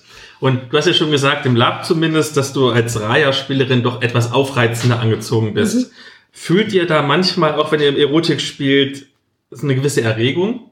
Oder gerade wenn du als Raya-Spielerin aufreiz angezogen bist, siehst du bei deinem Gegenüber eine Erregung? Also eine echte Erregung? Also du meinst jetzt quasi so äh, Gürtellinie abwärts? Ja, oder? genau. Habe ich noch nicht erlebt, nee. Habe ich bisher tatsächlich noch nicht erlebt. Hm, Ich muss dazu sagen, also bei mir beruft sich ja nicht nur auf die Kleidung. Ähm, es gibt auch sehr viel, was bei uns im, im Lab dann auch körperlich ausgespielt wird. Also von wegen Massage oder Kuscheln, sich mal irgendwie liebevoll berühren und so. Das sind natürlich schon Sachen, die dann deutlich in, in den sinnlicheren Bereich auch reingehen und wo es über den Kopf hinausgeht. Ich finde das sehr anregend, muss ich sagen. Ich finde es auch sehr, meistens sehr anregend, sich, mich selber so zu kleiden. Ich fühle mich da gleich ganz, ganz anders, als ich mich normal fühle, weil ich, wie gesagt, selbst ein Mensch bin, der mit meinem eigenen Körper und so einen sehr, sehr, sehr langen Kampf hinter mir hat und mich sehr lange unwohl damit gefühlt hat. Für mich ist das eine sehr, sehr große Befreiung gewesen, so auftreten zu können und auch ein bisschen, sage ich mal, äh, eine Art Schocktherapie weil ich mich sonst so auch nicht anziehe, mich so nicht kleide, ich verstecke mich eher ein bisschen so körperlich. Und das hat mich sehr geöffnet und auch sehr, ja, weiß ich nicht, sehr angeregt, auch während ich es spiele. Es gibt mir unglaublich Selbstbewusstsein und ich finde es auch, ja, ich finde es auch sexy und entspannend. Und ist das dann für dich mehr der Hauptgrund oder ist es mehr der Hauptgrund, dass die Geschichte gut passt? Als auch. also ursprünglich, um mich für so einen Charakter zu entscheiden, hat es beide Gründe. Also da hat es den Grund, dass ich gesagt habe, das ist für mich eine sehr gute Therapie, in Anführungszeichen. Und zum Zweiten aber auch, dass das einfach was ist, was ich, glaube ich, verkörpern kann, weil ja, du hast ja schon gesagt, dass ich strahle, wenn ich darüber spreche. Also weil gerade so dieser Raya-Glauben, den zu spielen, mich total erfüllt und weil das total was ist, womit ich mich identifizieren kann. Deswegen glaube ich, kann ich das auch porträtieren. Weiß ich nicht. Wie findet ihr denn, wenn jemand diese ganze Erotik regeltechnisch abbilden will? Also ich hatte ja letztens, wo ich mit Serena und mit Jasmin Mhm. geredet habe, haben wir ja über Wege der Vereinigung geredet, also ein super komplexes Regelwerk für Erotik für das schwarze Auge. Wie empfindet ihr denn das? Findet ihr das unnötig oder denkt ihr so, naja, so für Würfelschubser wie Philipp zum Beispiel würde das passen? Ich glaube, er hatte dir nicht gesagt, dass das ungefähr so erotisch ist wie so ein Tabletop-Kampf? Ich, das ist nämlich ungefähr genauso. Wir haben es auch mal durchgespielt. Ähm, Und ja, ich loche ein. Ja, das ist halt wirklich so. Du musst dann Erregung aufbauen und dann, wenn du Erregung aufbaust, geht's dann weiter. Irgendwie so. Es ist total absurd. Mhm. Ey, Es ist total absurd. Da kommt natürlich auch keine erotische Stimmung auf. Und das ist auch wirklich eher Gag gedacht. Also ich glaube, kann mir nicht vorstellen, also vielleicht tue ich jetzt irgendjemandem Unrecht, aber ich tue mich schwer mir vorzustellen, dass jemand das tatsächlich als, als Tool am Spieltisch nutzt, aber wenig Vorteil davon hat, sage ich jetzt mal. Ähm, wenig, ähm, es biet- bietet nicht so viel Benefit nach meinem Empfinden. nee, gar nicht. Also ich finde, es wird nur dann erotisch, wenn man den Regelfetisch hat. Oder ja, so vielleicht Tabellenfetisch. Genau. Ah, ja, oh, ja, stimmt, stimmt. Also no King Shaming. Also wer das mag, gerne. Ähm, mich hat es jetzt nicht abgeholt. Ähm, im Wege der Vereinigung, glaube ich, könnte ich sehr lange drüber reden. Bitte. Ich habe eure Folge ja auch gehört und ich stimme in vielen Dingen zu. Ich glaube, das Buch hat sehr gute Aspekte und es hat sehr schlechte Aspekte. Und von daher tue ich mich schwer, abschließend zu sagen, ob ich es jetzt gut oder schlecht finde. Ähm, ich finde grundsätzlich die Idee, ähm, Sexualität im Rollenspiel zu thematisieren, extrem gut. Gerade weil es eben auch um sowas wie Queerness geht, Transsexualität und so weiter, was ja in dem Band alles so ein bisschen auch Thema ist, Kinks und so weiter. Das ist schon, finde ich, eine gute Sache, sowas zu thematisieren. Es waren aber halt auch viele Sachen drin, die waren halt einfach ein bisschen so pubertärer Bullshit-Humor und naja, ist halt dann so. Aus eurer Spielerfahrung heraus, was glaubt ihr denn, wie oft sollten denn erotische Szenen vorkommen an so einem Rollenspiel? Zweieinhalb Mal bitte. ich hätte jetzt eher einen Prozentsatz Oh, das vielleicht. Bitte. Nein, ich meine, ähm, kommt, glaube ich, auf die Charaktere und das Setting an. Also wir haben jetzt zum Beispiel das nächste, was wir geplant haben, ist tatsächlich auch so darauf ausgelegt, dass wir das so ein bisschen in diese Richtung gestalten. Das ähm, gibt auch das Setting an. Ich spiele da auch einen eher promiskuitiven Charakter, das heißt, es wird da schon dabei sein. Sagen wir es mal so, also ich, ich bin jetzt auch nicht so, dass ich sage, oh mein Gott, und in diesem Abenteuer war jetzt überhaupt keine Erotik drin, also brauche ich das nicht spielen. Gar nicht. Also das ist halt, finde ich, was, was man eher natürlich einfließen lassen sollte und nicht mit dem Holzhammer. Ja. So, wir brauchen jetzt aber noch mindestens ein, zwei, drei sexy Charaktere. Boom. genau. Ja, und es, es kommt natürlich, wie du sagst, auch auf die Charaktere an. ne? Ich habe zum Beispiel auch ähm, jetzt für DSA eine, eine Kurtisane, also Sexworkerin quasi. Da kommt natürlich Erotik vor, weil das ist ihr tägliches Brot, das sie verdient. Und ja, natürlich ist es dann Thema.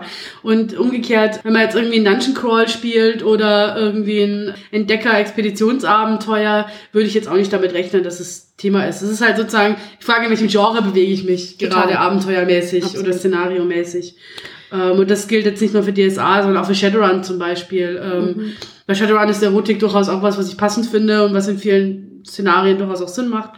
Aber man braucht es auch nicht, also es macht auch nicht in jedem Setting gleichermaßen Sinn. Ja, auf Teufel komm raus ist halt Quatsch. Also Genau. dann, glaube ich, ist es auch nicht äh, appealing irgendwie, weil das wirkt dann so wie, das, ja, das ist so ein Sensationsmoment dann. Also wir brauchen jetzt unbedingt noch äh, Erotik, weil damit das ein bisschen aufregender wird. Sex Sales. Sex Sales, ähm, weiß ich nicht, ob das funktioniert überhaupt, ob das dann auch wirklich bei den Spielern rüberkommt. Du hast ja vorhin erzählt, dass du in einer von deinen Runden quasi du einen Mann spielst und äh, ein Mann Mhm. spielt eine Frau. Ja.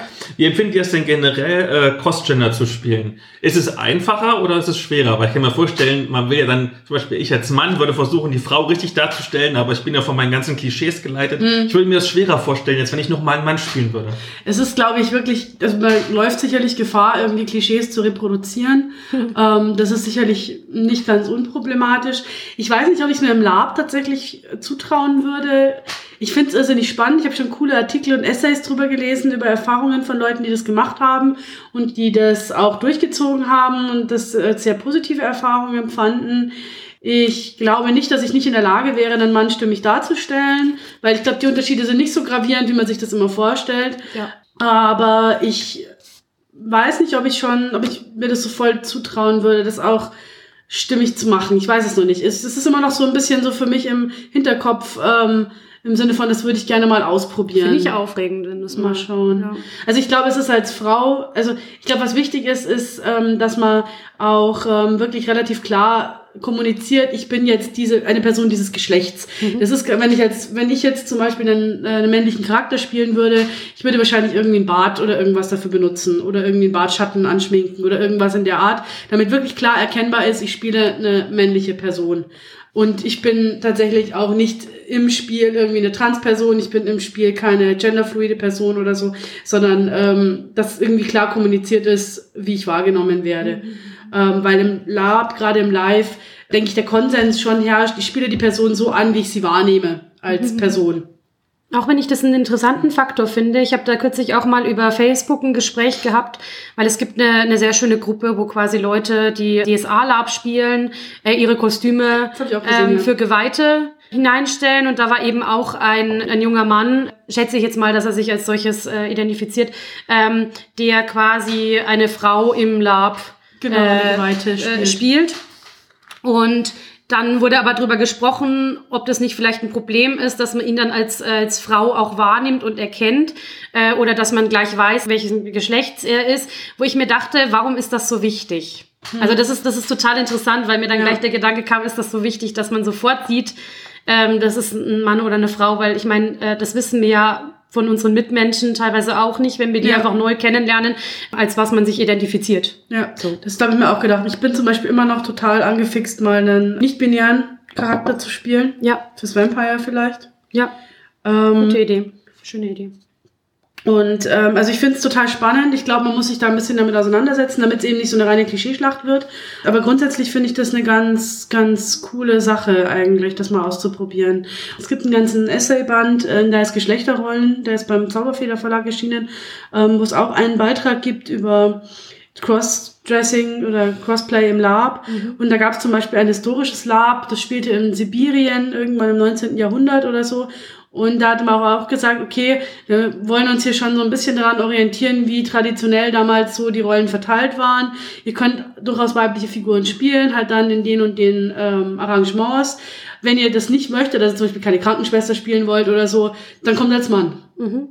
Und ähm, das hat die Spielerin ausprobiert und die war total überrascht, wie, dass die Leute plötzlich ihre Kompetenz wahrnehmen, ihren Befehlen folgen und ähm, grundsätzlich einfach machen, was sie sagt. Spannendes Und Experiment. das habe ich gedacht, oh, das würde ich echt gerne mal ausprobieren, ob ich diesen Unterschied auch wahrnehme. Weil ich halte mich jetzt nicht für jemanden, der sich nicht durchsetzen kann in, Überhaupt in. Auch Rollenspielsituationen. jetzt nicht unbedingt jemand, der keine Autorität hat, im Gegenteil. Aber ich fände es, glaube ich, tatsächlich mal ganz interessant, sowas auszuprobieren. Ja, Ob man spannend. sowas, solche Effekte tatsächlich spürt. Genau, ganz kurz noch und wenn es an so Sachen wie diese Klischees geht. Ähm, also ich habe das jetzt gerade in Pen and Paper, spiele ich auch äh, tatsächlich einen Mann aktuell, einen schwulen Mann und der schon sehr, also der manchmal so ein bisschen auch im Spiel auch ein bisschen drüber ist.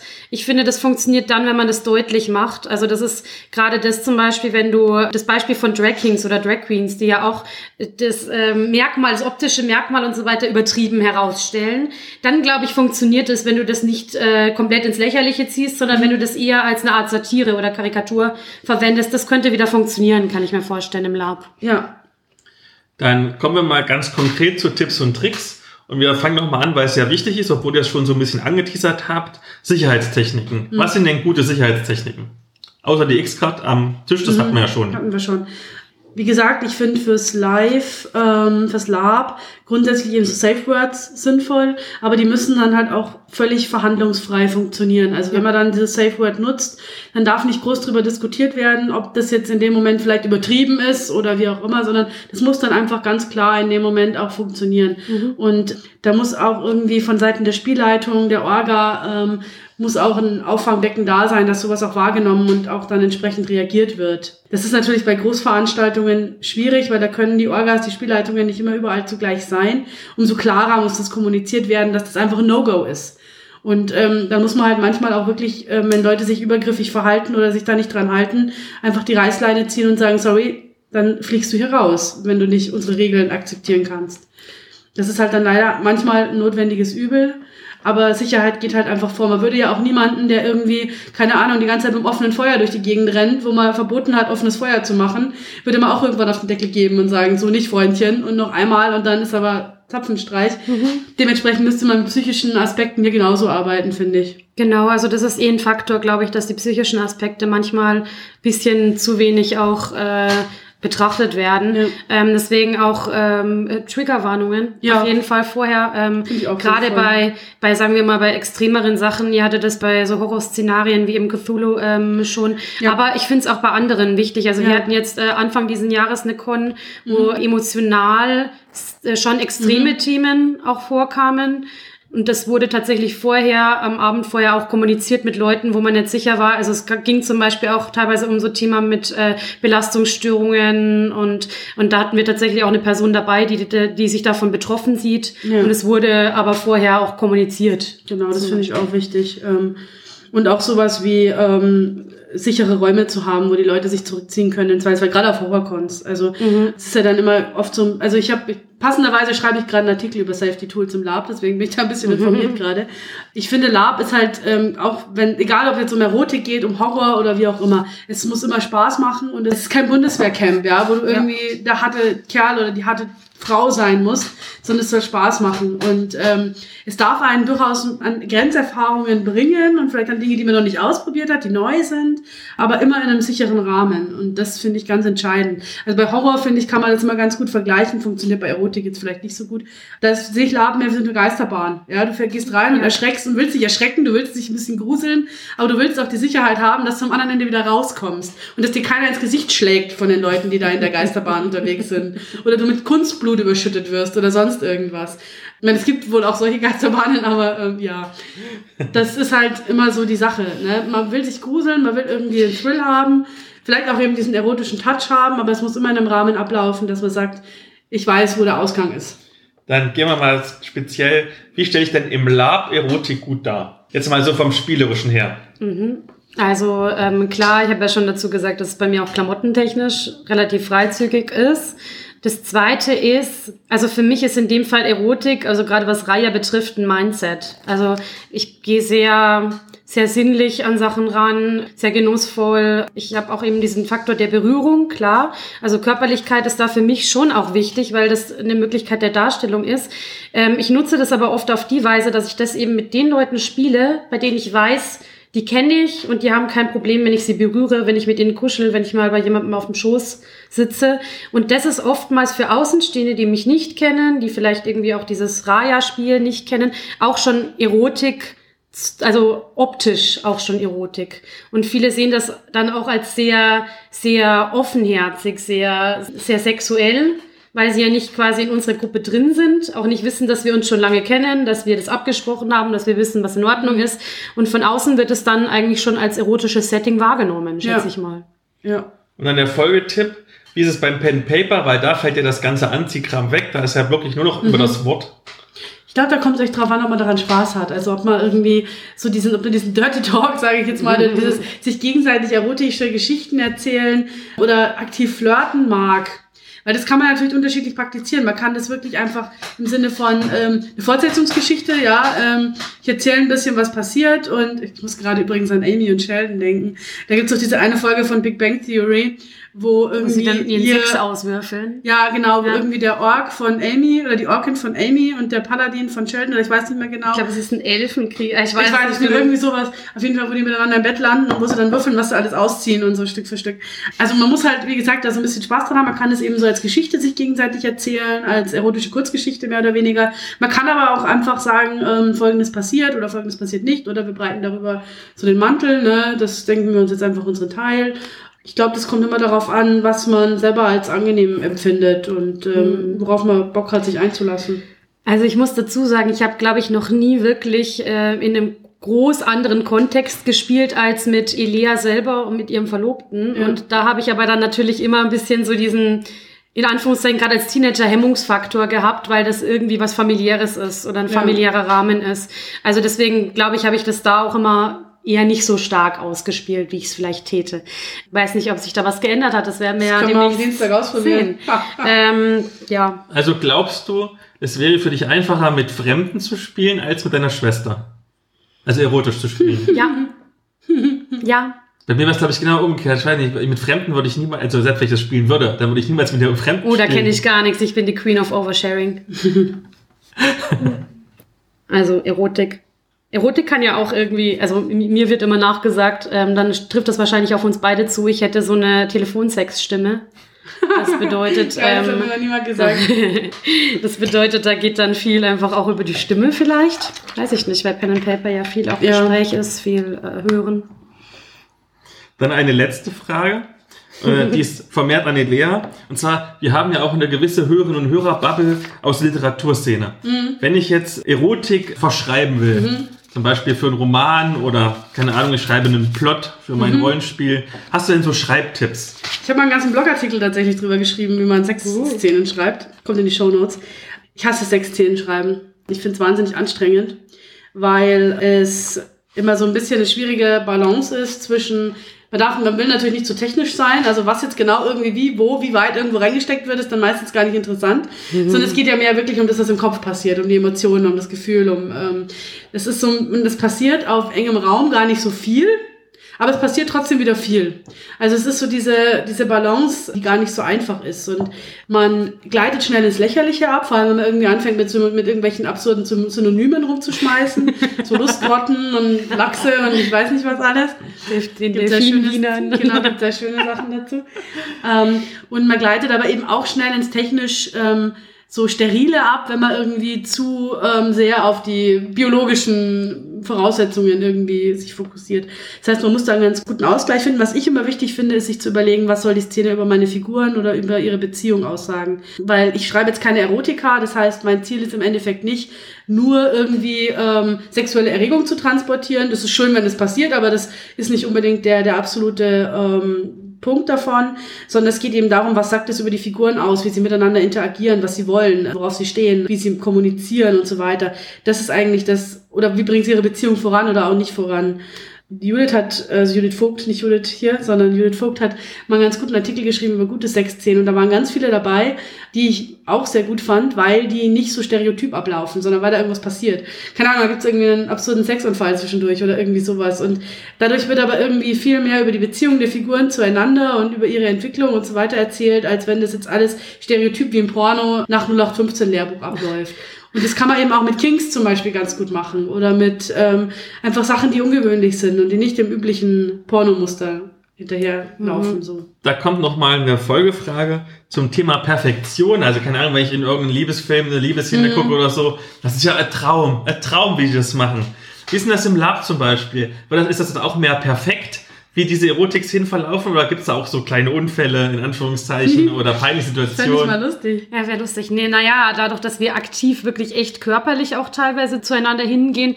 Nur als Beispiel, wenn ich jetzt mit jemandem im Zuber sitze, dann kann das auch passieren, dass der blöd aufsteht und ich trete ihm in die Eier. Also das, das sind alles Dinge, die passieren können. Ich meine, man ist ja auch echt körperlich. Ich bin noch dazu der tollpatschigste Mensch auf Gottes weiter Erde.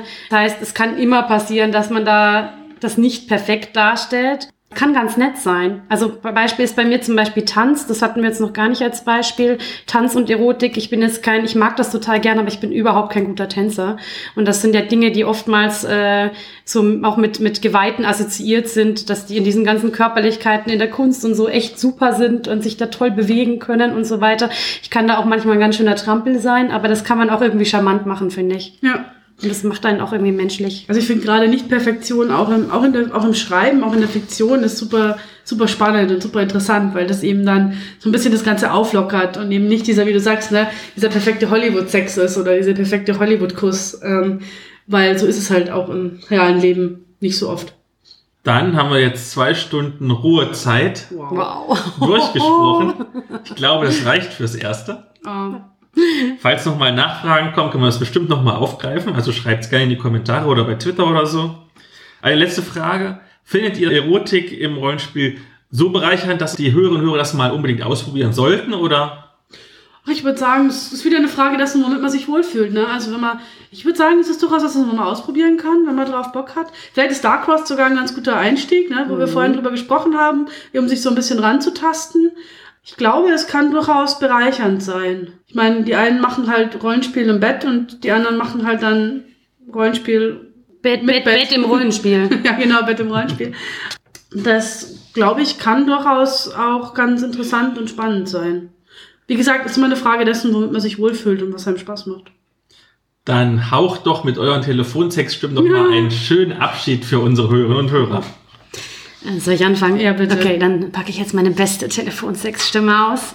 Ich bin die Judith. Vielen herzlichen Dank, dass ich da sein durfte. Vielen herzlichen Dank für das interessante Thema, auch wenn ich immer noch nicht weiß, warum ausgerechnet ich eingeladen wurde als Experte. Und äh, viel Spaß beim Hören. Ja, ich wünsche euch auch ganz viel Spaß beim Hören, ihr Schnuckis. Tschüss. Tschüssili. Super geil. Ciao, bis zum nächsten Mal.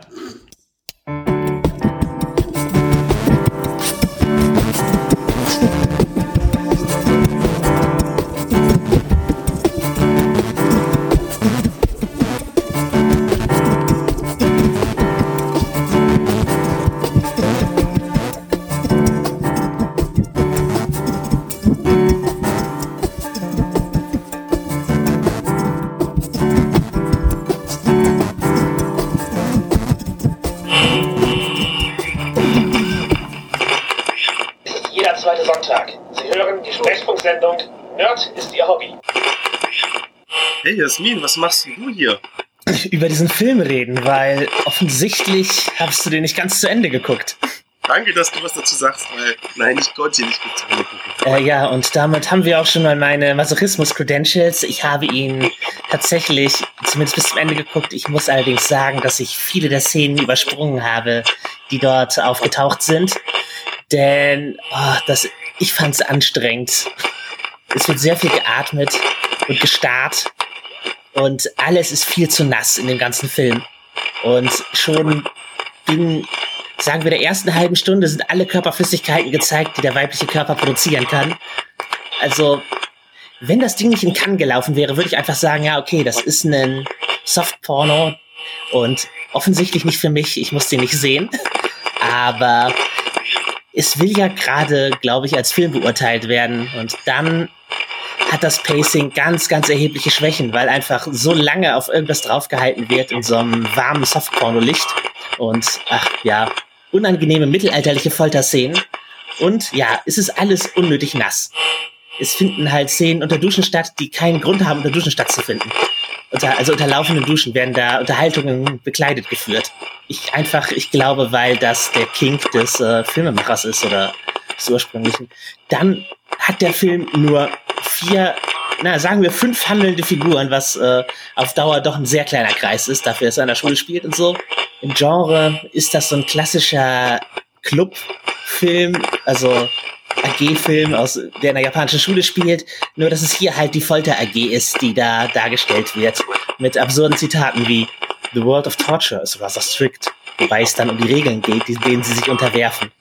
Ah, ja, und es ist ein Softporno, aber es kommt einem viel härter vor, weil eben äh, die Praktiken so absurd mittelalterlich sind, die da gezeigt werden. Und, ach ja, ich fand's anstrengend, ist nicht meins. Ähm, das Kerndrama allerdings in dem ganzen Film, um was Positives mitzunehmen und äh, was daraus zu lernen. Es geht darum, dass die beiden Hauptfiguren Switches sind. Das heißt, dass sie sowohl oben als auch unten spielen können in BDSM und da entsteht Drama draus, weil die das äh, vor sich verheimlichen und ihr Folterclub darauf nicht vorbereitet ist.